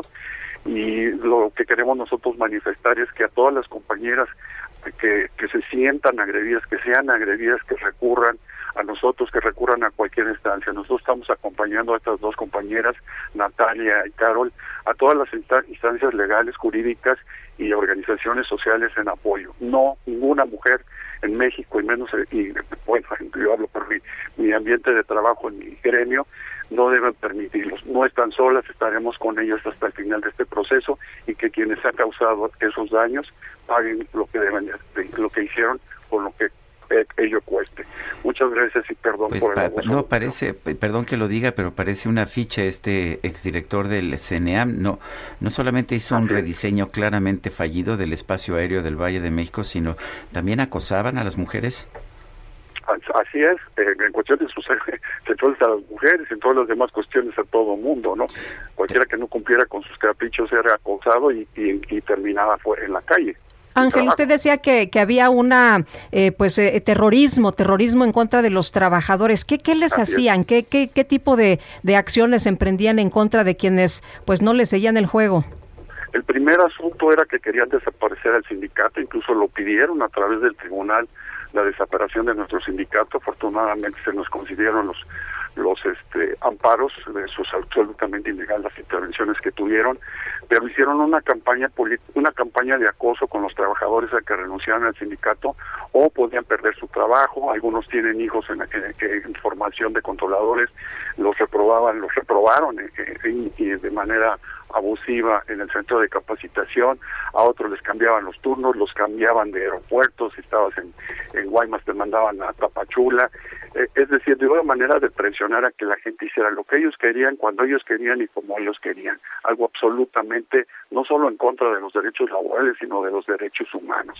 Y obviamente un controlador que está siendo sometido por la razón natural de su trabajo a la presión la, la profesión inherente al trabajo, al control de tránsito aéreo, pues no puede desempeñar con seguridad lo que está haciendo si finalmente está pensando que lo van a correr, que lo van a cambiar de turno, que van a acusar a su a su hijo, en fin. Es, es una cuestión absolutamente de película, Caspian, algo que no lo puede creer quien no ha estado dentro de, del CNA. El, el, hijo de esta persona que, que, ya renunció sigue ahí, tengo entendido. ¿Y, qué, es lo que ustedes están solicitando? ¿Que, que, que, renuncie la, las personas que no son adecuadas para algunos puestos? Desafortunadamente ese es el, procedimiento que normalmente todo pide, ¿no? La renuncia, el retiro, la destitución. Nosotros lo que queremos es que no nos crean a nosotros, que revisen sus expedientes, que hablen con la gente, si finalmente la palabra de nosotros ha sido puesta en duda en todos los aspectos, hasta en el técnico, pues no nos crean, pero revisen los expedientes si tienen a esas personas el perfil, los antecedentes, hay gente, que han corrido por irresponsable, por abusadora, por cometer fraudes o intentos de fraudes, y esta administración los trajo y están ahora, están ahora en puestos claves. El hijo de Víctor Hernández ahí está con un puesto de alto funcionario y pues no, no, no parece que lo vayan a remover pero no depende de nosotros, depende que sea una investigación legal, algo que, que no vaya después a acusarnos de que fue por una presión sindical, sino que fue por los delitos y las faltas que han cometido y que por eso sean castigados, no porque nosotros lo decimos. Pues don Ángel, muchas gracias por conversar con nosotros esta mañana. Muy buenos días. Les agradezco muchísimo. Que tengan buen día. Bueno, pues... Ah, la verdad es que qué bueno que continuamos con, esta conversación. Muchos, hay una parte humana que debemos considerar también y creo que eso es lo que está señalando eh, este directivo del sindicato de controladores. Eh, recordarás, Guadalupe, que en alguna ocasión el presidente de la República eh, dijo que en México ya no hay masacres. Sí, se, hasta soltó una carcajada, ¿no? burlándose de, de, ay, los medios dicen que hay masacres. Bueno, pues uh, una, un estudio, un estudio preparado por ah, la organización Causa en Común señala que en, en, lo que va del año, nada más en lo que va de este 2022, se han registrado cuando menos 150 masacres en nuestro país, así como eventos de alto impacto. Eh, vamos a conversar con, ah, bueno, vamos, este, vamos a hacer una mención comercial. Regresamos en un momentito más con esta entrevista. En Soriana encuentras la mayor calidad. Aprovecha que la milanesa de res pulpa blanca está a 159 pesos el kilo y el pollo entero fresco a 37.90 el kilo. Sí, a solo 37.90 el kilo. Soriana, la de todos los mexicanos. Solo 10 y 11 de mayo. Aplican restricciones. Válido en y Super. Y ahora sí, déjeme presentarle a Genaro Ahumada, investigador de la organización Causa en Común. Lo tenemos en la línea telefónica. Estaba yo viendo el comunicado que dieron a conocer, Genaro, y hablan de 150 masacres, nada más en lo que va de este año, pero también muchísimos crímenes, 1940 crímenes de extrema violencia que pueden ser clasificados como atrocidades. Eh, cuéntanos, eh, uno, ¿cómo hacen este estudio? Y cómo llegan a estas cifras tan, tan inquietantes. Hola Sergio, muy buenos días Lupita, muy buenos días. Buenos días, Genaro. Eh, pues efectivamente, Sergio, mira, este informe lo presenta Causa en Común eh, de manera bimensual, es decir, eh, lo presentamos a finales de, de a principios de marzo, perdón, y ahora a principios de mayo, con los datos de enero y febrero el primero y con los datos de marzo y abril el segundo, ¿no? Este comunicado, como bien lo comenta, trae los datos de todo el año, de enero a abril, y efectivamente lo que vemos es un incremento de masacres. Eh, quiero hacer aquí una aclaración, Sergio. Eh, nosotros hacemos una, tenemos una metodología en este trabajo y en este trabajo, para este trabajo rescatamos, pues, la literatura internacional acerca de lo que es una masacre, ¿no? Eh, generalmente hay una confusión y creo que es un poco el tema eh, de debate público de qué es o, qué no es una masacre, ¿no? Nosotros nos, referimos a la literatura internacional, en donde se dice que una masacre es el asesinato de tres o más personas en un mismo evento, ¿no? que es un poco es un poco distinto a lo que la gente considera normalmente en que pensamos que una masacre es de más personas aunque yo nunca he pensado exactamente cuándo empieza o no a ser una masacre Sí, por supuesto, hay, hay un consenso, digamos, eh, a nivel internacional en cuanto a, las personas que se encargan de investigar estos temas y hay un consenso respecto a que son tres o más personas en un mismo evento.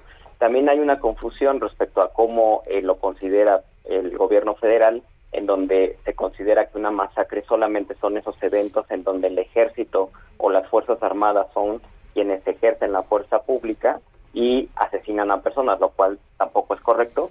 Nosotros nos referimos básicamente a esta definición y ciñéndonos a esta definición, Sergio, hay al menos 150 masacres, y te digo al menos porque, bueno, nuestra fuente principal son notas periodísticas, hacemos un recorrido por toda la prensa nacional y local del país y eh, obviamente esta, esta análisis, esta búsqueda puede tener algún sesgo de información porque probablemente habrá eventos que no se registren en medios pero al menos de los que están registrados en medios de comunicación podemos decir que hay al menos 150 masacres en el país y otros eventos de gran impacto, por ejemplo, el asesinato de mujeres con crueldad extrema, Sergio, el asesinato de niñas, niños y adolescentes, tortura, calcinamiento, son 19 categorías en las cuales nosotros, eh, digamos, clasificamos esta información eh, con el objetivo, Sergio y Lupita, de informarle a la población, pero sobre todo para también compartirle a las autoridades no solo la, la forma de violencia, sino también la crueldad extrema con la que se está ejerciendo,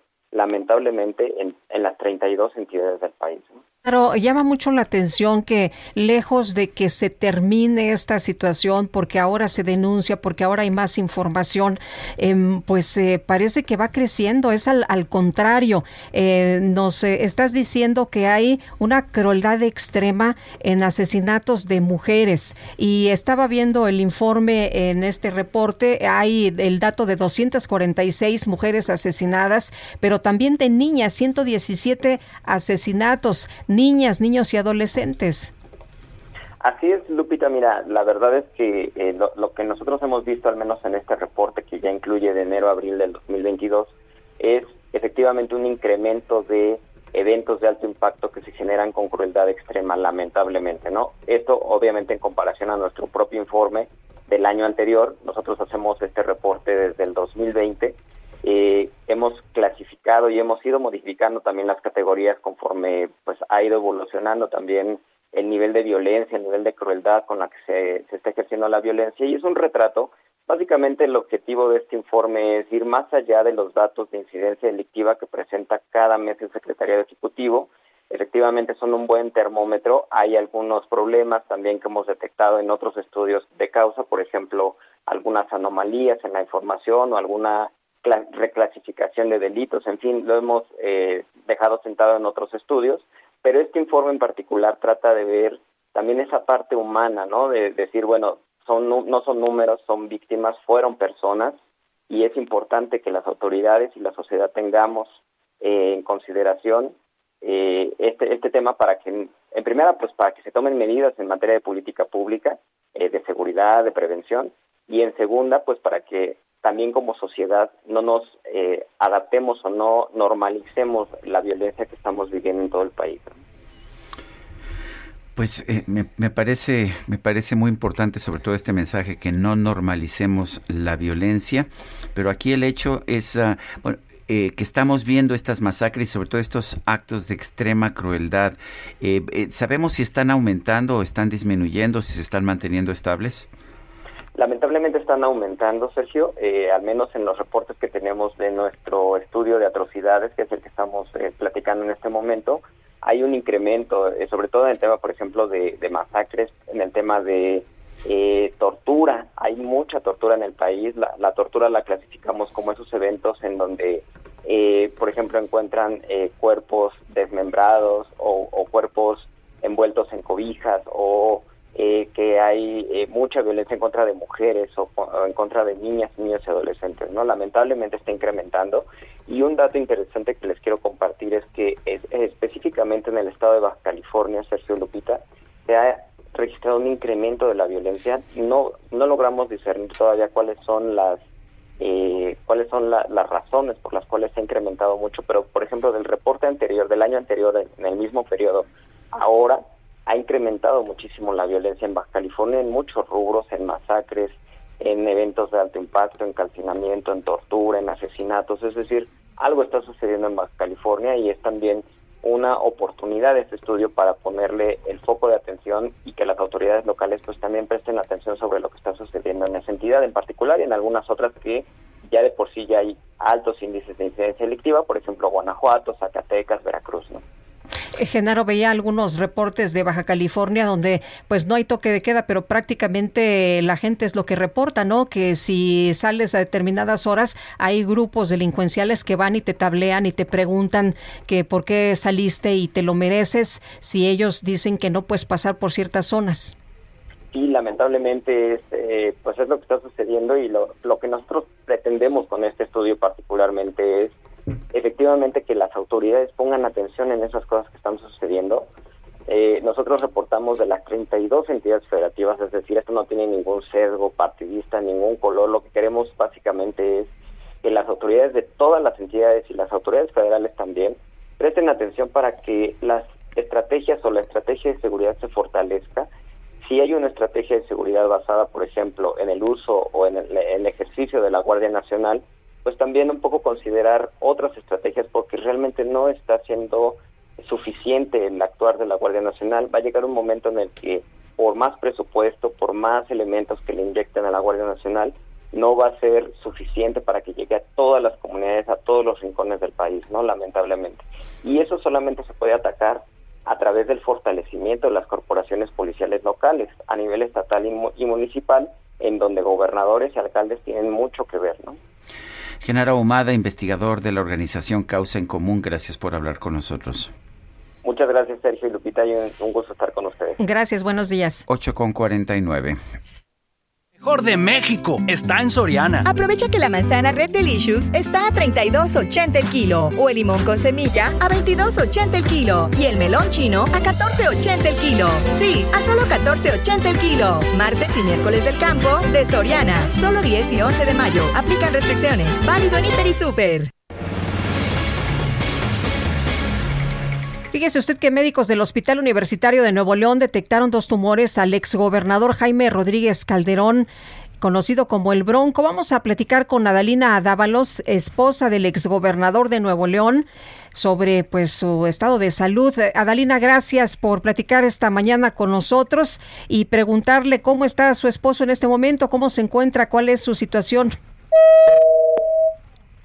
Se nos cortó la comunicación. Bueno, parece que, que ahí se, eh, se subió por ahí a un elevador, me parece. Bueno, vamos a tratar de restablecer el contacto en un momento más. Adalina Dávalos ha mencionado que pues ella no usaría la salud de su esposo para obtener ningún beneficio. Como ustedes saben, el Bronco eh, está pues detenido, eh, está detenido, pero en estos momentos está eh, internado en el Hospital Universitario de Nuevo León. Ya los médicos habían señalado que pues estaba en un estado de salud en malas condiciones, que su estado de salud no era bueno, pero Adalina Dávalos, preguntarle a usted cuál es el reporte del estado de salud de su esposo. Buenos días. Buenos días, agradezco esta oportunidad que me den de poder eh, dar a conocer el, estado de salud de Jaime. Pues es delicado, lo dijimos desde el día uno en las audiencias y hoy lo vemos con este estudio que se le hizo hace unos días de una colonoscopía que, eh, Dios mío, este, detectan dos tumores, uno de un centímetro y otro de cuatro centímetros que fueron enviados al área de patología para descartar un posible cáncer. Eh, Adalina, ¿hay una persecución de su esposo por parte de las autoridades actuales del, de Nuevo León? Así es, siempre lo he manifestado desde el día uno que me dediqué a alzar la voz, de poder decir que Nuevo León no se respeta la ley, que Nuevo León intención muy directa del gobernador el caso en específico de, Jaime. Hoy lo vemos este, con las declaraciones del fiscal el día de anoche, donde le deja muy en claro al gobernador que hoy la fiscalía es autónoma. Y lo digo hoy porque no se vio la posición en el caso de Jaime, ya que el tenía información de primera antes de tenerla la defensa, antes de tenerla los mismos jueces, la determinación de la vinculación o de la aprehensión. Y pues es evidente, lo, lo, dije, lo dije y lo sostengo que es un preso político. Eh, Adalina, mucho se especuló sobre la salud de su esposo. Usted dice que no eh, usarían esto como un pretexto para mantenerlo fuera de, la cárcel, que ustedes nunca usarían esto. Em, de hecho, eh, lo que nos está diciendo es que le, detectaron dos tumores, es decir, nunca fue falsa esta información. No, nunca fue falsa desde el momento que dijimos que Jaime presentaba problemas de salud, que había tenido cinco detalles habían este, manifestadose con la diverticulitis, empezamos con eso, con una lesión lumbar que tiene, este problema de la asiática, y hoy detectan estos dos tumores. ¿Cuál es mi molestia? ¿Cuál es mi que momento solamente cumplió con un requisito de enviarlo a un hospital en su momento hace unos meses, hace unos días, aproximadamente un mes, y lo llevan a un hospital este, de, eh, público que es parte del, de la red del gobierno del estado, solamente hacerle tres tipos de exámenes, en el cual uno de ellos detecta que tiene un apéndice, que Jaime tiene más de 20 años de no tener apéndice, pero no le detectaron estos dos tumores que hoy tienen una complicación de muy, muy fuerte, donde la secretaria de, Salud del Estado, vocera, vocera nada más caso de Jaime, determinó que Jaime se encontraba en un estado estable y que no era delicado lo que él presentaba. Muy bien, pues eh, le agradecemos a Dalina Dávalos eh, que platique con nosotros. Vamos a estar muy atentos y si usted nos permite en contacto. Muchísimas gracias y gracias por darme esta oportunidad de que la gente conozca la realidad de que estamos viviendo en nuestro estado. Muchas gracias, muy buenos días. Adalina Dávalos, esposa del exgobernador de Nuevo León, Jaime Rodríguez, que como usted sabe fue detenido por presunto desvío de recursos. Son las 8 de la mañana con 54 minutos. Nuestro número para que nos mande mensajes de WhatsApp es el 55 2010 9647. Regresamos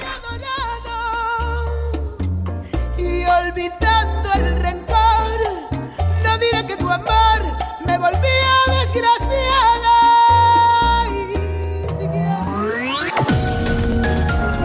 Sergio Sarmiento y Lupita Juárez quieren conocer tu opinión, tus comentarios o simplemente envía un saludo para ser más cálida esta mañana.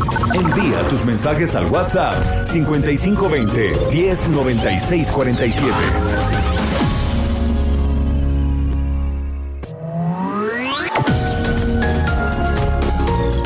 Continuamos con Sergio Sarmiento y Lupita Juárez por El Heraldo Radio.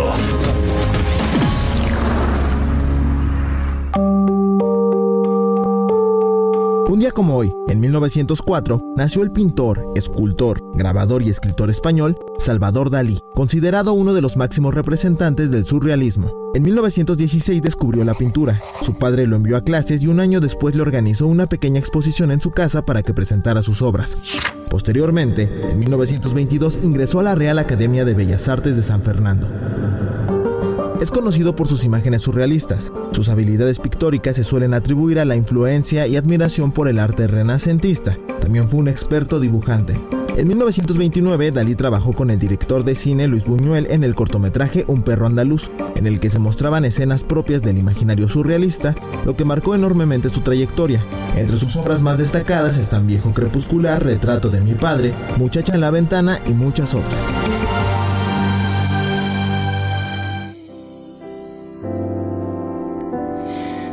Dice la gente que tu vida y mi vida se van a perder. Que yo soy muy canalla y que tú eres decente. Que dos seres distintos no se pueden querer. Pero ya yo te quise y no te olvido. Y morir en tus brazos es mi ilusión. Pues vámonos. Vámonos. Pero nos quedamos. No, hoy ya se fueron todos. No, hombre, ya, quédense, seguimos trabajando. Qué bárbaros. No, no era eso a lo que me refería. Esa, esta hermosísima Te canción. gusta Buica, ¿verdad? Me gusta. La verdad es que mm, si, si somos sinceros, Buica perdió en la votación democráticamente, pero Pero el pueblo sabio. el pueblo sabio tomó la decisión de tenerla de todas formas. No voy a opinar. Más o menos. Más. Más o menos. Bueno, pues vámonos, pero vámonos a los mensajes de nuestros amigos del auditorio disfrutando esta mañana de la música. Nos dice Elba, eh, Sergio Lupita, un jefe de los controladores aéreos en el sur del país, me reservo su nombre, dijo que pronto habría accidentes por las condiciones de trabajo. Si querían copias tenían que llevar sus hojas, solo para que se imaginen cómo están laborando. Saludos. Dice otra persona, al trasladar operaciones del AICM al AIFA no crece la capacidad aérea como se prometió.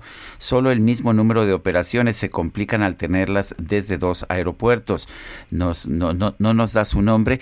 Eso es lo que decía Mitre. Hay dos informes de Mitre a los que yo he tenido acceso y lo que señalan es uno que no se habían hecho los estudios correspondientes y dos que por los distintos patrones de los dos aeropuertos era muy probable que no hubiera mucha mayor capacidad eh, con tener dos aeropuertos. Habría más capacidad si se cierra el aeropuerto internacional de la Ciudad de México y se hacen tres pistas en Santa Lucía, pero pues así no está planeado este tema porque uno de los argumentos para cancelar el aeropuerto de Texcoco fue que se tenía que cerrar el aeropuerto internacional de la Ciudad de México. Bueno, María Trueba nos dice, un gusto escucharlos. La obligación de la jefa de gobierno es poner el informe pericial a disposición de la autoridad que determinará la existencia de responsabilidades y hará lo conducente. Pues ya el presidente el día de hoy dice que él apoya a la jefa de gobierno porque es honesta y porque es trabajadora y bueno pues eh, lo que dice es que es lo natural lo que está por verse así el apoyo del presidente López Obrador. Son las nueve con cuatro minutos. El Químico Guerra con Sergio Sarmiento y Lupita Juárez. Eh, Químico Guerra, ¿qué nos tienes esta mañana? Adelante. Sergio Lupita, bueno, pues el pasado mes de abril fue el mes de abril más cálido del que se tiene constancia en la Organización Meteorológica Mundial. Y esto sin tener un episodio del niño, el ENSO, y en mayo y junio la tendencia, Sergio Lupita, continuará, informó el presidente de la Organización Meteorológica Mundial. También se esperan temperaturas de la superficie del mar superiores a la media en los trópicos. También habrá más lluvias de lo normal en la parte central del Pacífico tropical, justo al norte del Ecuador, pero eso no nos va a tocar a, nosotros porque asimismo se provee que en una zona, una franja comprendida entre la parte occidental del Pacífico tropical, nosotros estamos eh, entre los dos trópicos, así que nos toca el Pacífico tropical y la parte septentrional del Pacífico extratropical, o sea, más arriba del trópico eh, de Cáncer. La parte septentrional sería hacia el norte. Habrá una franja en que las probabilidades, fíjense, grupita, de precipitación serán inferiores a lo normal. Peteri Tala, secretario general de la Organización Meteorológica Mundial, explicó que las proyecciones climáticas se basan en modelos mundiales de predicción procedentes de centros de todo el mundo y no se limitan a la metodología clásica que se centra en los fenómenos del niño y la niña.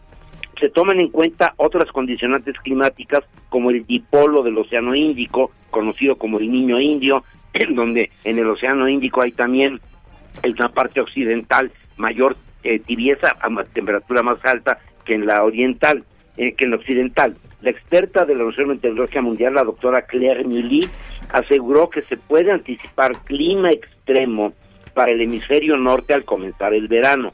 Dijo, y la estoy citando a propósito, Sergio Lupita, los gobiernos deben estar más pendientes de las alertas tempranas y lamentablemente no están haciendo lo suficiente. Voy a repetirlo, los gobiernos deben estar más pendientes de las alertas tempranas y lamentablemente no están haciendo lo suficiente. Las proyecciones de las anomalías climáticas regionales se basan en los modelos climáticos de los 13 centros mundiales de producción de predicciones a largo plazo de la Organización Meteorológica Mundial. Difícil este año para nosotros, ya nos lo están avisando, ya tuvimos estos eventos antes, pero va a ser un año sumamente complejo en disponibilidad de agua. ¿Recuerdan, Sergio Lupita, que el año antepasado estábamos viendo los niveles de las presas y cómo andaban cada una de ellas, etcétera? Pues ahora va a estar peor el asunto. Ojalá tomemos las precauciones, eh, las medidas necesarias sin ideologías, sin tonterías, eh, con la disponibilidad de agua suficiente para los seres humanos, pero también suficiente para los, los vegetales, Sergio Lupita. Químico Guerra, como siempre, gracias y un fuerte abrazo. Igualmente para ustedes, buenos días. Son las nueve con siete. ¿Qué tenemos, Ramírez? ¿Qué tenemos? La micro deportiva. ¿Qué pasa, desgraciado? Amarte como te amo es complicado. Pensar como te pienso es Ay, ay, ay, ese DJ Kike, qué barbaridad. ¿Cómo estás, mi querido Julio Romero? Muy bien, Sergio Lupita, muy buenos días, qué gusto saludarles. ¿Qué pasa? Ya pasé, ya pasé, ya estoy aquí. No, Y, no- y nos pusieron bachatita. ¿verdad? De Prince Royce. Prince Royce, que es su cumpleaños, me vengo enterando. Ah, sí, Entonces, tú- este. no, ni te preguntan, ¿verdad? El cacharco hace lo que Eh, se le antoja. Sí, eh, pues él como él lleva la lista de invitados VIP a la micro, pues hoy ya, ya, ya la tiene. Me dice, pues hoy Prince Royce no paga. Creo que se sube a la mitad del camino, pero no paga, puede darse las vueltas que quiera. Así es que felicidades a Prince Royce, que nos venimos enterando que hoy es su cumpleaños. Pero bueno, eh, le mandamos un abrazo y una felicitación. También, también de Bob Marley, ¿eh? Sí, también. Eh, ahí estaba más, este, más importante, Bob Marley, ¿no? Que falleciera de, de, después de jugar fútbol ahí descalzo. Es una historia bien interesante la de, la de Bob Marley. Y todavía su música, bueno, pues Sí. sigue, sigue vigente. Oigan, pues todo listo, todo listo para que el día de hoy De hecho, es arranque la aniversario liguilla de su fallecimiento, debo corregirme, eh, de Bob Marley, 11 de mayo de 1981. Pero De 1981, sí, de- Sí. la historia es bien interesante, nunca por su religión, nunca quiso tratarse esa herida del pie que se hizo tras jugar fútbol, él era muy aficionado al fútbol, se jugaba descalzo, se lesiona un pie y se le infecta, pero él por su religión no, no- nunca permitió que se lo, que se lo trataran y pues desgraciadamente. Pero sí se echaba sus churros, ¿no? No se metía medicina, pero... Uy, no, bueno. Bueno, pensaba, pensaba que se iba a curar con humo. ¿no? Y entonces, este, Bueno, tenía que ver con la salud, ¿no? eh, Tenía sí, que ver sí, con tenía que ver con la, la salud, salud. pero pues no, Oh. ahí está. Bueno. Y de Oiga, señora paz, productora. ¿qué pasó con el machete? Oye, que Angelina sobornó para que entrara. Prince Royce. ¿Quién? ¿Quién? Prince Royce. Ah. Sí, es, es- es el, es el, el- el intérprete más conocido de la bachata. Ok, y Bueno, será dominicano, ¿no? Y será primo de Rolls Royce. Rolls Royce. Falso. Oigan, Bueno, ya.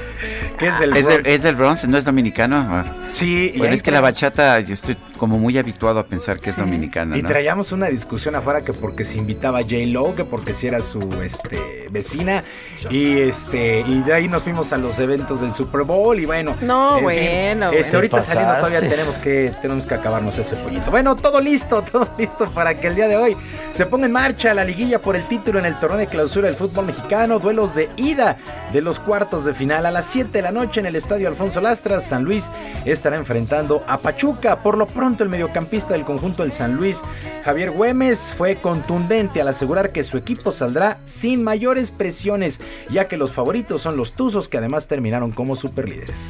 Si el mundo fuera mío te lo daría. Hasta mi religión la cambiaría.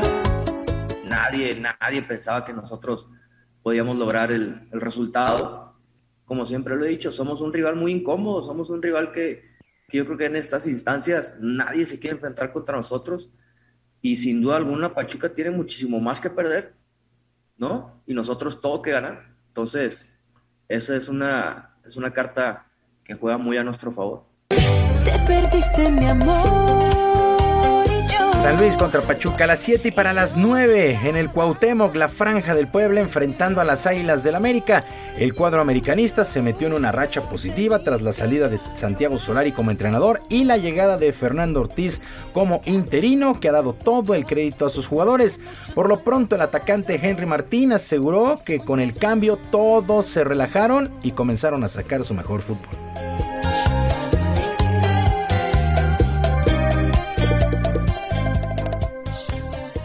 Lo que sí aporta Tano es calma, confianza y que el equipo, además de que siguió trabajando, nunca se dio por vencido a pesar de que las cosas no se estaban dando.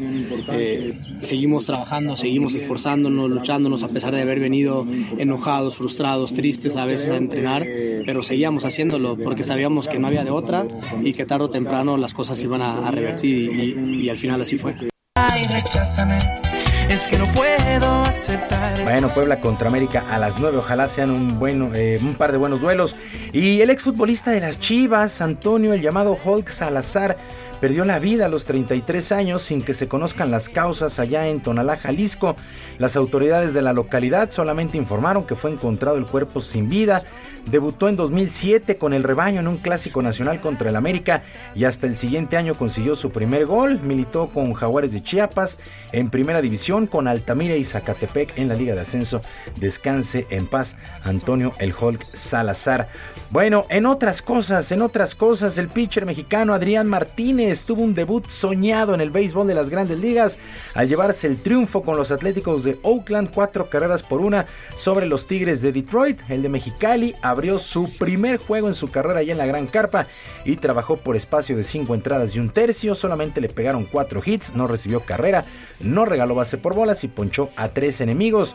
Alex Verdugo, el jardinero mexicano de los de Mediarrojas de Boston, se fue de 4-1 con una carrera anotada y una producida en el triunfo de, las, de los Patirrojos 9-4 sobre los Angelinos de Los Ángeles. En un juegazo, los Yankees, los Yankees de Nueva York vencieron seis carreras por cinco a los Azulejos de Toronto. Rally de tres anotaciones en la parte baja de la novena entrada y dejaron tendidos en el terreno a estos Azulejos. Alejandro Kirk, el catcher mexicano de 3-1 con una carrera anotada y una producida para Toronto.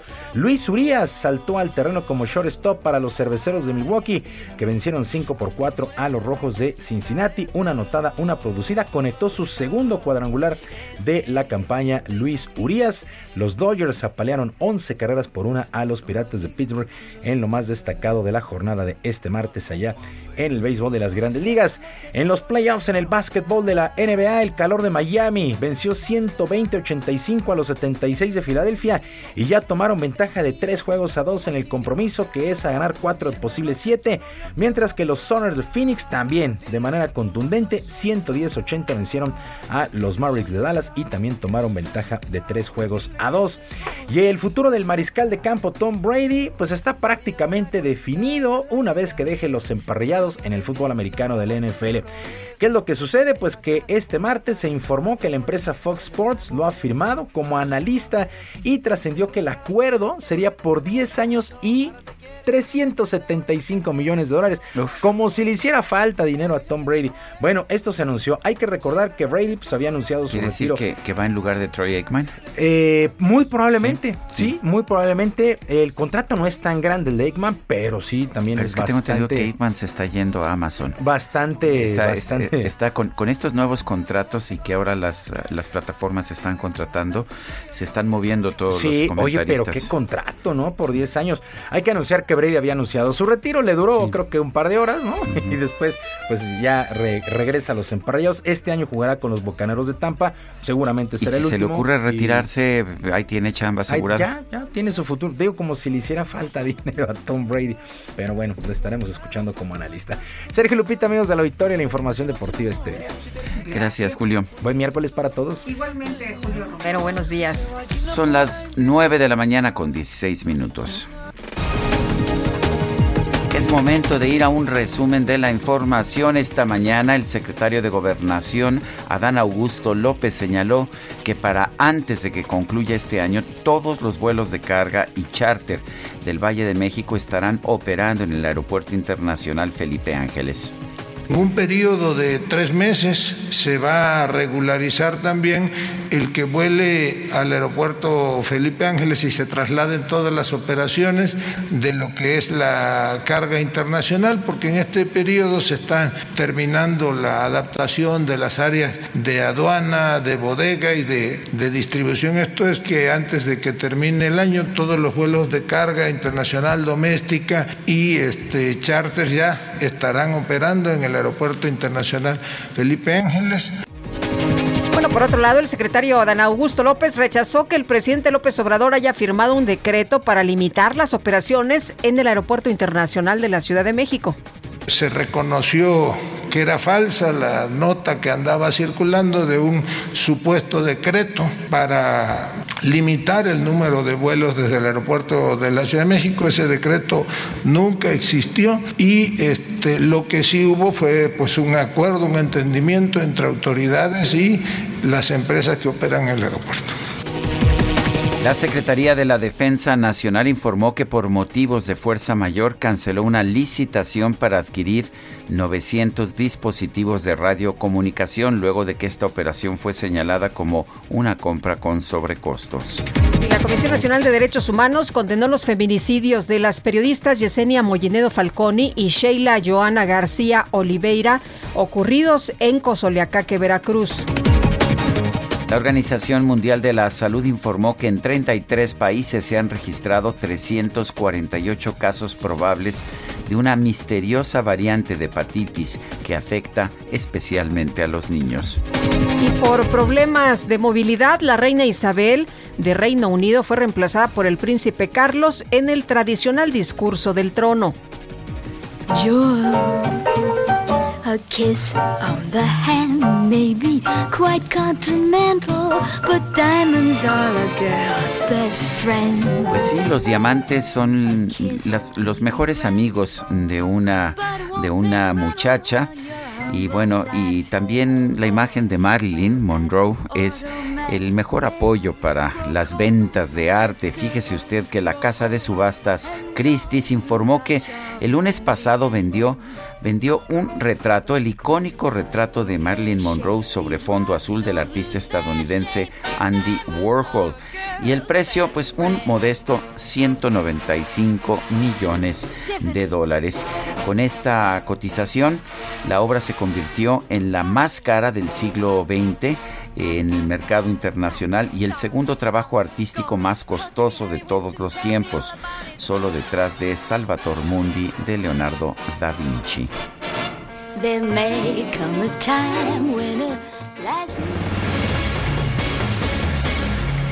Este fin de semana empeoró el suministro de agua en la zona metropolitana de Monterrey, también la perspectiva de suministro eléctrico en el Centro Nacional de Control de Energía, que reportó un estado operativo de emergencia en la zona debido a la alta demanda. Vamos a platicar con Mariela Saldívar, directora de la Asociación Nacional de Empresarios Independientes. Mariela, pues cómo les está pegando esta circunstancia que están viviendo por allá los, eh, pues los regios allá en Monterrey, pero sobre todo, pues este sector de los empresarios independientes.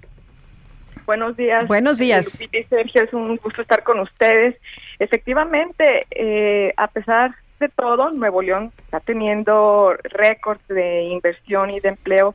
Sin embargo, eh, para los empresarios pequeños y medianos nos resulta difícil creer que eh, una de las ciudades más industrializadas del país, foco de inversión y de crecimiento, estamos sufriendo carencias estructurales eh, en dos suministros básicos como es el agua y lo que es el, la electricidad. En agua desde finales de marzo habíamos estado sufriendo cortes generalizados de un día a la semana con reducción de presión. Eh, ahí las empresas eh, fuimos las menos afectadas en el sentido de que normalmente tenemos eh, nuestra infraestructura nos permite guardar eh, digamos, almacenar líquido para poder tener suministro. Los principales afectados fueron eh, restauranteros, pequeños negocios eh, del primer cuadro de la ciudad y ahora el fin de semana Lupita se dio a conocer esta, estos cortes ahora eh, diarios de 12 horas que comprenden desde las 6 de la tarde a las 6 de la mañana y nos sorprendió que justo el mismo fin de semana se nace emite esta alerta de un operativo de emergencia, precisamente por la sobrecarga, por la sobredemanda de, del suministro eléctrico, lo que ha causado en la zona metropolitana de Monterrey cortes seccionados de electricidad, eh, principalmente en la ciudad de Monterrey y en Apodaca, que es donde tenemos también la concentración, una concentración industrial importante, donde hay ciertos sectores como el centro de Monterrey, donde hay calles que eh, prácticamente en toda la semana, hoy es el cuarto día, que no han tenido suministro eléctrico. Estamos hablando de restaurantes, estamos hablando de hoteles, eh, inclusive eh, algunos de las áreas hospitalarias.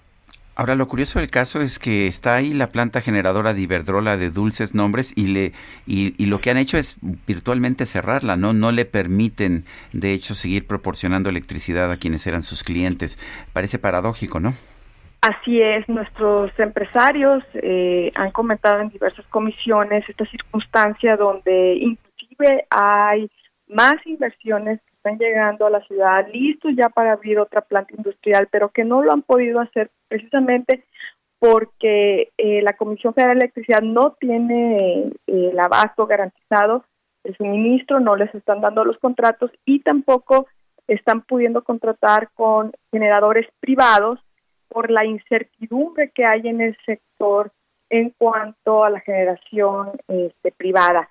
Eh, lo que sabemos eh, eh, por medios periodísticos es de que actualmente la CRE, que es quien debería autorizar estos permisos de generación, tiene detenidos 103 permisos, de los cuales 94% corresponde a generadores privados y fueron permisos solicitados desde el 2019, 2020 y 2021.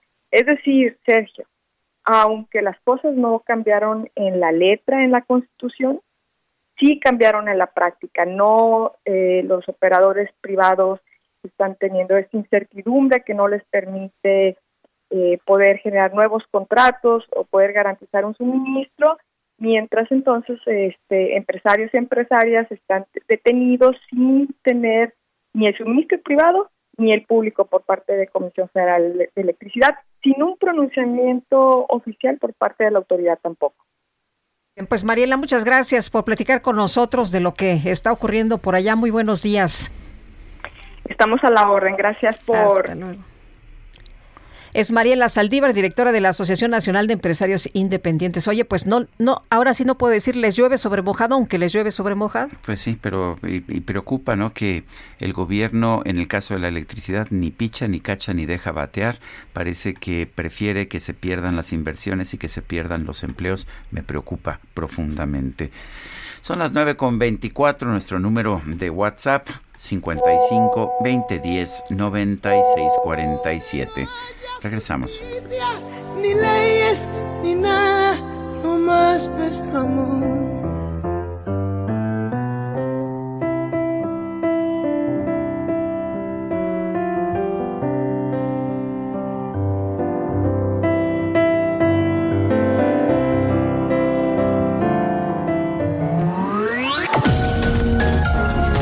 Sergio Sarmiento y Lupita Juárez quieren conocer tu opinión, tus comentarios o simplemente envía un saludo para ser más cálida esta mañana.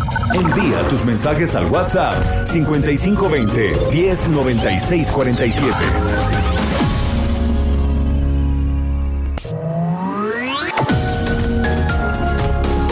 Continuamos con Sergio Sarmiento y Lupita Juárez por El Heraldo Radio. Gastrolab. Historia, recetas, materia prima y un sinfín de cosas que a todos nos interesan.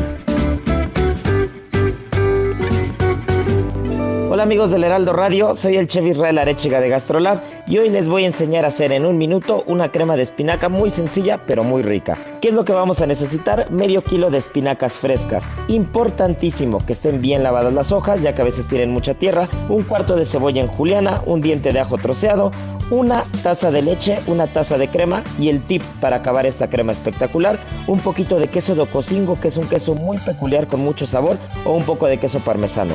¿Cómo lo vamos a hacer? Vamos a sofreír el ajo y la cebolla con un poquito de aceite de oliva, vamos a agregar posteriormente las espinacas y vamos a cuidar que suelten bien el agua ya que a veces es demasiada y entonces puede quedar un poquito floja.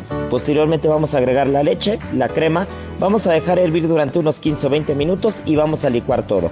Finalmente le vamos a agregar el queso, ya sea cocingo o parmesano, y vamos a tener una crema muy rica con un sabor ácido al final que le va a aportar el queso y muy sencilla de hacer. Pues esta receta y más la pueden encontrar en el Instagram de Gastrolab, que en 2-3 minutos sacan recetas espectaculares. Que reviva la Feria de Puebla del 28 de abril al 15 de mayo. Conciertos de talla internacional en el Teatro del Pueblo, toros en el relicario, gastronomía y más.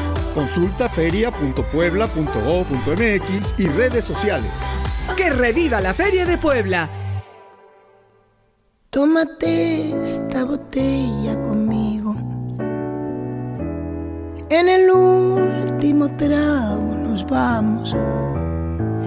Quiero ver a qué sabe tu olvido. Sin poner en mis ojos tus manos.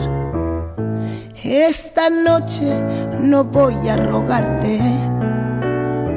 Esta noche te vas de de veras. Qué difícil tratar de olvidarte sin sentir que tú ya no me quieras. Nada me han enseñado ¿El último trago te parece con buica? Hombre, ¿Te lo echarías? Me encanta esa idea.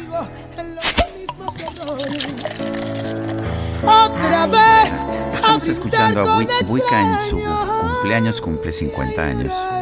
por los mismos dolores. Tómate esta botella. Son las 9 con 33. En el último trago me besas. Emprendedores, empresarios e inversionistas, todos reunidos en un mismo lugar. La Feria Internacional de Franquicias, este 9, 10 y 11 de junio en el World Trade Center de la Ciudad de México. Las franquicias más exitosas del mercado. Regístrate en www.fif.com.mx. Y continuamos con la información. Nos vamos hasta Houston con Juan Guevara. Es que el gobierno de los Estados Unidos dio a conocer un plan del presidente Joe Biden para frenar la inflación. ¿Y de qué se trata, Juan? Qué gusto saludarte. Muy buenos días. Lupita, Sergio, muy buenos días. Fíjense que en medio de la inflación más alta de los últimos 40 años y sobre todo derivada del aumento del precio del combustible y el incremento del costo de los alimentos, el presidente Joe Biden se dirigió al país el día de ayer para presentar su plan y contener una crisis económica que le ha quitado a muchos el sueño en este país. Eso claro que él sabe, yo sé que ustedes tienen que estar frustrados, puedo sentirlo, afirmó ayer en una, en una conferencia de prensa nacional. Habló también sobre eh, las causas de la crisis. Y cito, hay dos causas que nos llevaron a la inflación de hoy. La primera fue la única eh, pandemia de este siglo, es decir, una pandemia muy complicada. No solo obligó a la paralización de la economía global, sino que también dejó a la cadena de suministros en control. Y luego él habla de lo que se llama la cereza en el pastel. Tuvimos este año una segunda causa, la guerra del señor Putin en Ucrania. Vimos en marzo que el 60% de la inflación de este mes fue producto del incremento de las gasolinas. Entonces, ¿qué va a hacer el presidente Biden? Se va a dedicar principalmente a dos cosas. Él dice, mi plan ataca la inflación y hace crecer la economía, bajando los costos para las familias trabajadoras, dándole a los empleados los aumentos que merecen, reduciendo el déficit fiscal a niveles históricos y haciendo que las empresas y personas más ricas de la nación paguen los impuestos que deben pagar. Es decir, una de las cosas que está haciendo el presidente Biden para atacar la crisis económica o lo que viene la inflación es incrementar de una manera muy fuerte los impuestos a las personas o a las empresas que ganen más dinero, es decir, a las personas que empiecen a ganar más de medio millón de dólares al año hacia arriba, van a tener un bracket, un, un tema de impuestos mucho más alto, que hay que ponerlo en perspectiva, esto es algo que hizo el presidente Trump al revés, es decir, una de las medidas que hizo el presidente Trump durante su administración fue el quitar este tipo de candados para que los más ricos paguen menos impuestos. Adicionalmente a varias ayudas que se van a destinar a las, em, a las eh, empresas y a las eh, eh, familias que tengan menos de 250 mil dólares de ingreso hacia abajo. Es decir, es un plan que a todas luces se ve político cuando el presidente Biden tiene en este momento la, unos, una popularidad muy baja en el país derivado a que, bueno, el tema de la pandemia, el tema de la respuesta de Estados Unidos con Ucrania y sobre todo esta inflación que viene a todas luces derivada, sí, de los costos, de los de los incrementos tan serios que ha tenido la gasolina. Este es mi reporte aquí, Lupita y Sergio. Muy bien, Juan, muchas gracias, muy buenos días. Estamos pendientes, gracias. El presidente Andrés Manuel López Obrador anunció que su gobierno va a contratar a 500 médicos cubanos para reforzar el sistema de salud de nuestro país.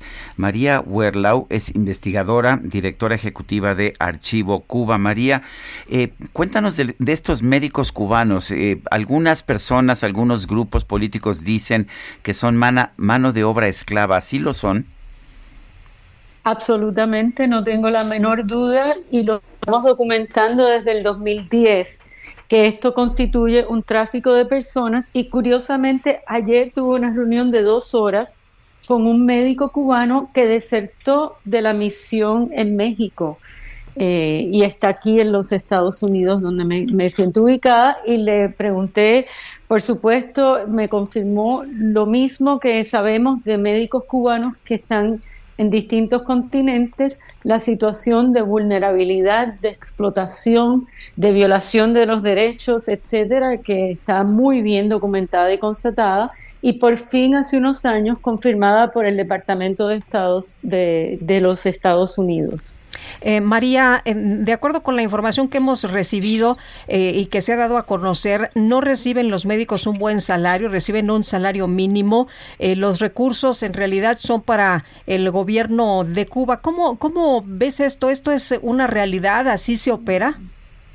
Eso es una realidad que depende del país finalmente lo que cobra Cuba al país receptor de las misiones o a la entidad internacional que hace el pago, porque ha sido el caso con la Organización Mundial de la Salud y otras eh, entidades eh, y hasta otros gobiernos que pagan por las misiones cubanas en distintos estados, pero el, Cuba recibe un pago distinto dependiendo del país pero los médicos cubanos terminan recibiendo entre el 3% y el 20% aproximadamente de lo que Cuba recibe. Eh, ¿qué, tan ¿Qué tan capaces son estos médicos cubanos? ¿Son realmente muy buenos? ¿El sistema de salud de Cuba es realmente tan bueno como nos, nos, nos lo han dicho? Bueno, yo pienso y tengo mucha experiencia con respecto a eso de que gran parte de esa eh, fantasía es pura propaganda, ¿no? Algunos médicos están muy bien calificados. Eh, hay, muchos médicos en Cuba operan con insumos mínimos, con poco eh, sustento diagnóstico en equipos y demás, y están forzados a desarrollar unas capacidades que yo creo que son muy buenas de diagnóstico y tratamiento, ¿no? Pero eh, no es estándar y entonces como esto es un negocio que le devenga a Cuba la principal fuente de ingresos, pues Cuba empezó con una fábrica de médicos, ¿no? Donde se ha afectado eh, la educación, el tratamiento, hay eh, entidades, asociaciones médicas que han podido constatar cuáles son las deficiencias con bastante detalle, como la costarricense hace unos años, y se ve, o sea, y, también se ve que algunos no están muy bien preparados, y sé de otros casos en que estudiantes de medicina que no se han graduado, que les faltan años de trabajo, de estudio, son enviados como médicos o veterinarios son enviados con un, con un curso especial, son enviados como médicos a países de África, eh, etcétera. O sea que como hay un interés de lucro, el mismo Estado que educa a estos médicos tiene el Estado que lucra con esta práctica, bueno, pues los estándares se, se, se pueden negociar, especialmente cuando la salud es un monopolio del Estado cubano. Eh, María, se, ha, mencionado que el sistema de salud de Cuba está devastado y cuando estos eh, médicos o estos estudiantes llegan a otros países, pues hay que capacitarlos porque ni siquiera conocen eh, los protocolos, ni siquiera conocen los aparatos, cómo se utilizan. Así, así pasó, por ejemplo, en Italia y Andorra, donde Cuba hizo una campaña publicitaria muy grande para penetrar ese mercado y yo supe eh, por parte de médicos, incluso supe de un médico en Veracruz que estuvo indagando que pasó en México también, que se dieron cuenta que venían estos médicos y no tenían la experiencia que necesitan para operar en esos países. Y además en el caso de Italia, por ejemplo, había que ponerle traductores y demás, o sea que termina siendo una carga para el sistema de salud de los países que ya sufren con la distorsión de traer médicos que no han sido calificados según los requisitos del país.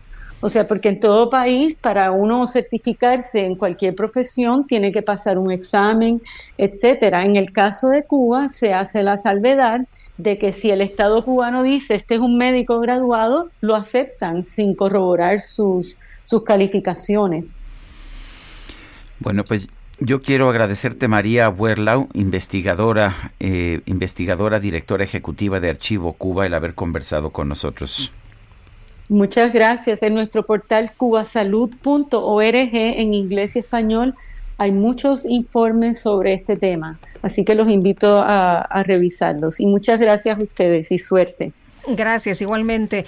Bueno, pues luego de que el presidente Andrés Manuel López Obrador dijera que va a contratar a 500 médicos cubanos para superar el déficit de especialistas de salud en el país, federaciones, asociaciones y colegios de médicos de México se pronunciaron en contra de esta contratación. De hecho, hubo un comunicado que se difundió en redes sociales y los colegios, las asociaciones y las federaciones de médicos especialistas manifestaron su molestia por esta decisión del presidente López Obrador. Los colegios, asociaciones y federaciones de médicos especialistas abajo firmantes, decidimos manifestar nuestra profunda desaprobación y enérgica protesta ante el anuncio del gobierno federal de la contratación nuevamente de médicos de otro país por una supuesta falta de los mismos, lo que consideramos una falta grave en contra de los profesionales de salud de México. Reiteraron que en México hay médicos avalados por las universidades del país, formados en plena idiosincrasia de la población y subrayaron que algunos están desempleados o subcontratados con salarios muy bajos o en zonas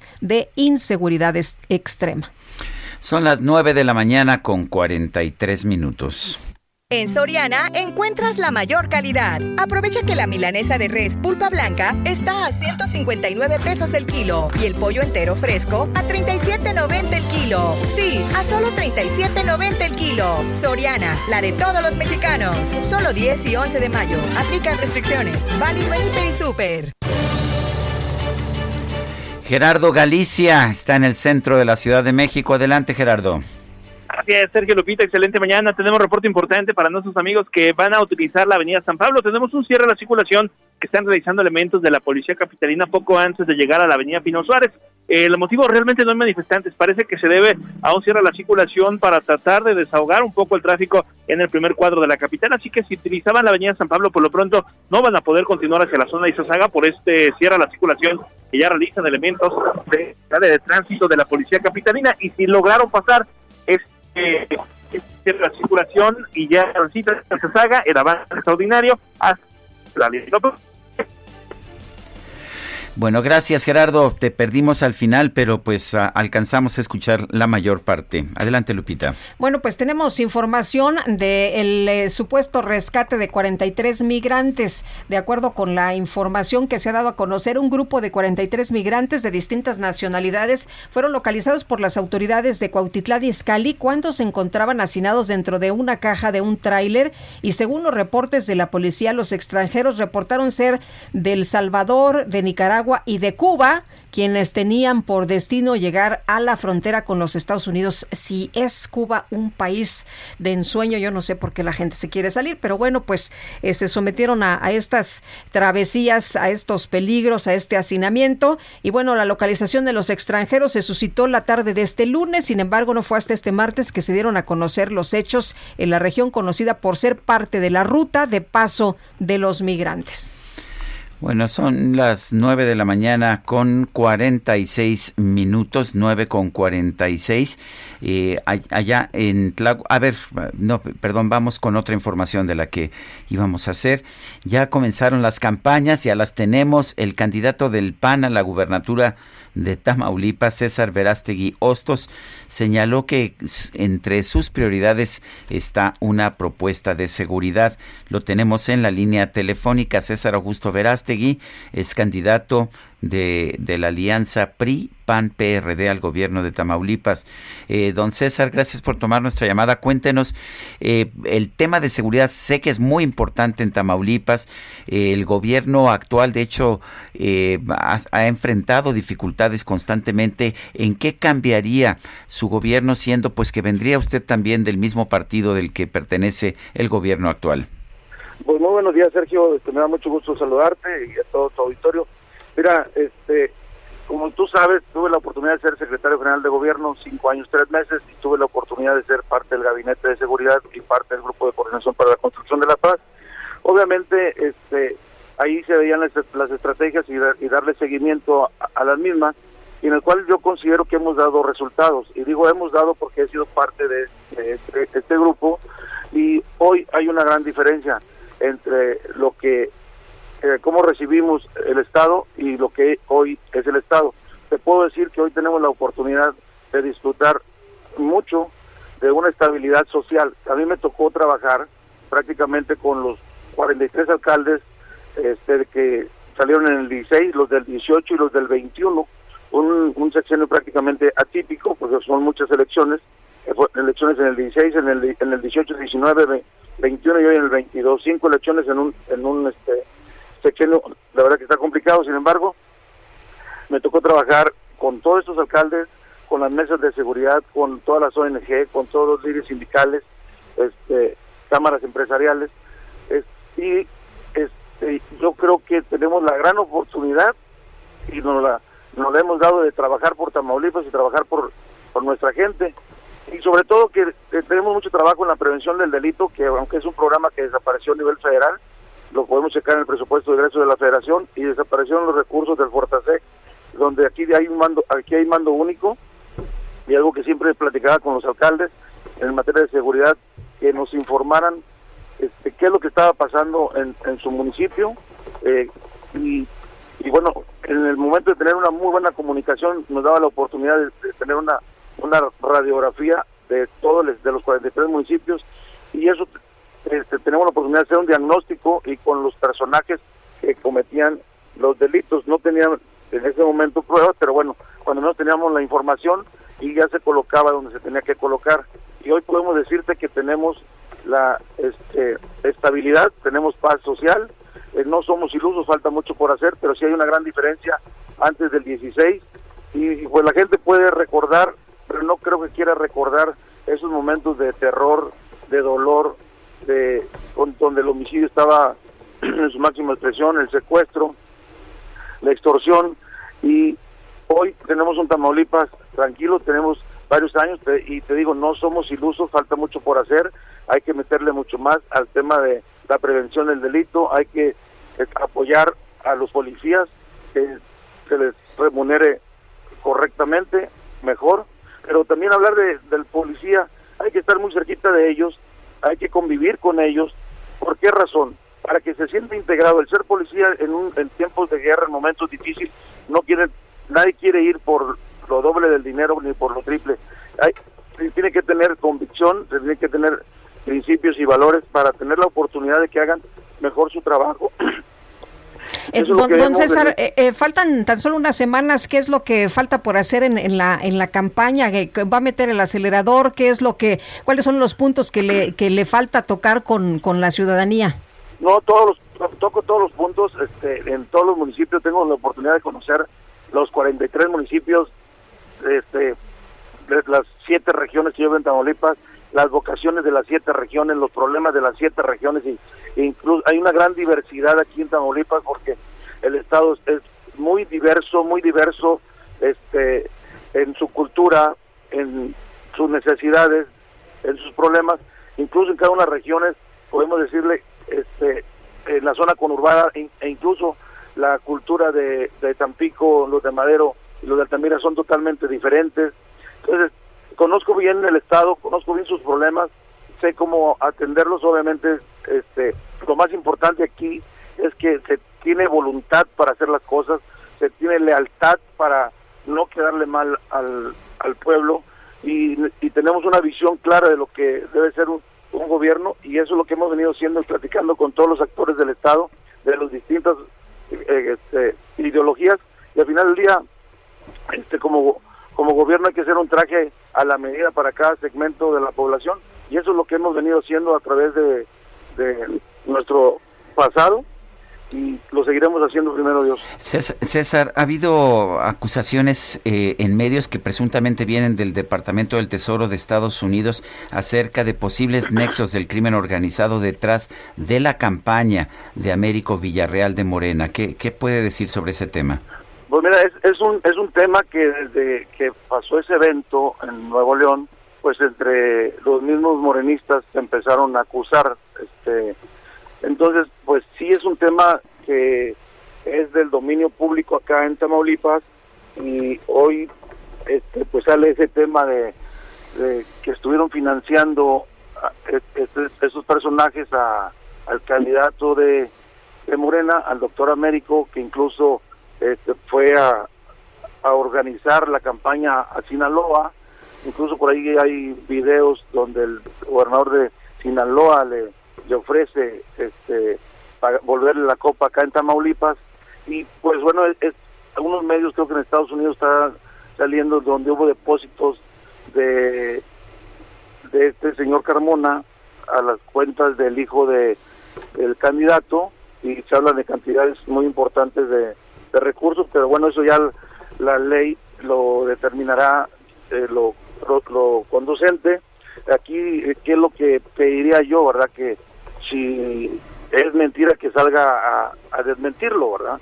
Bueno, yo tuve la oportunidad en el debate de cuestionarle algunas cosas de la relación con, con este, la delincuencia organizada, este, y hizo caso omiso, lo insistí, si lo conocía o no lo conocía, y manifestó que no lo conocía, pero bueno, pues ahorita empieza a salir este, que sí lo conocía y que hay transferencias.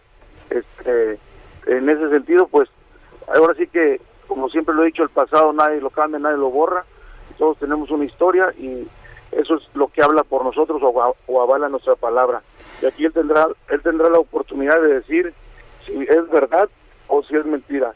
Y, y, bueno, pues ahora sí que ahí está esa información en la mesa este, y eso es lo que yo pediría al candidato de Morena, que salga a, a darle frente a la sociedad, a hacerle frente a, los problemas y que diga si es verdad o no es verdad, como también le cuestioné que tenía Perfecto. Dos, ¿eh? Sí, adelante, termina. Sí, es que se nos va a acabar el tiempo, sí. Ah, lo que decía que también en el debate le cuestioné que habla de honestidad, habla de, de, este, no mentir.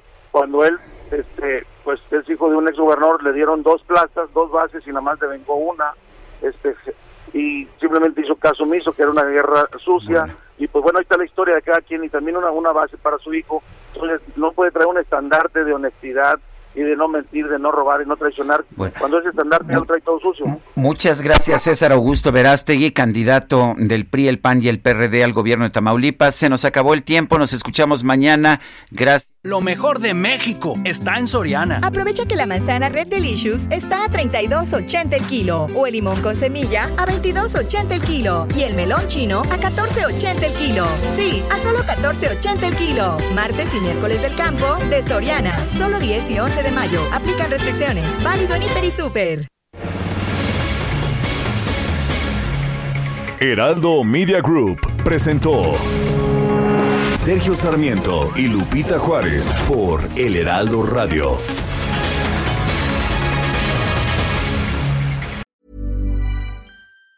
Even on a budget, quality is non-negotiable. That's why Quince is the place to score high-end essentials at 50 to 80% less than similar brands. Get your hands on buttery soft cashmere sweaters from just 60 bucks, Italian leather jackets, and so much more. And the best part about Quince, they exclusively partner with factories committed to safe, ethical, and responsible manufacturing. Elevate your style without the elevated price tag with Quince. Go to quince.com slash upgrade for free shipping and 365-day returns.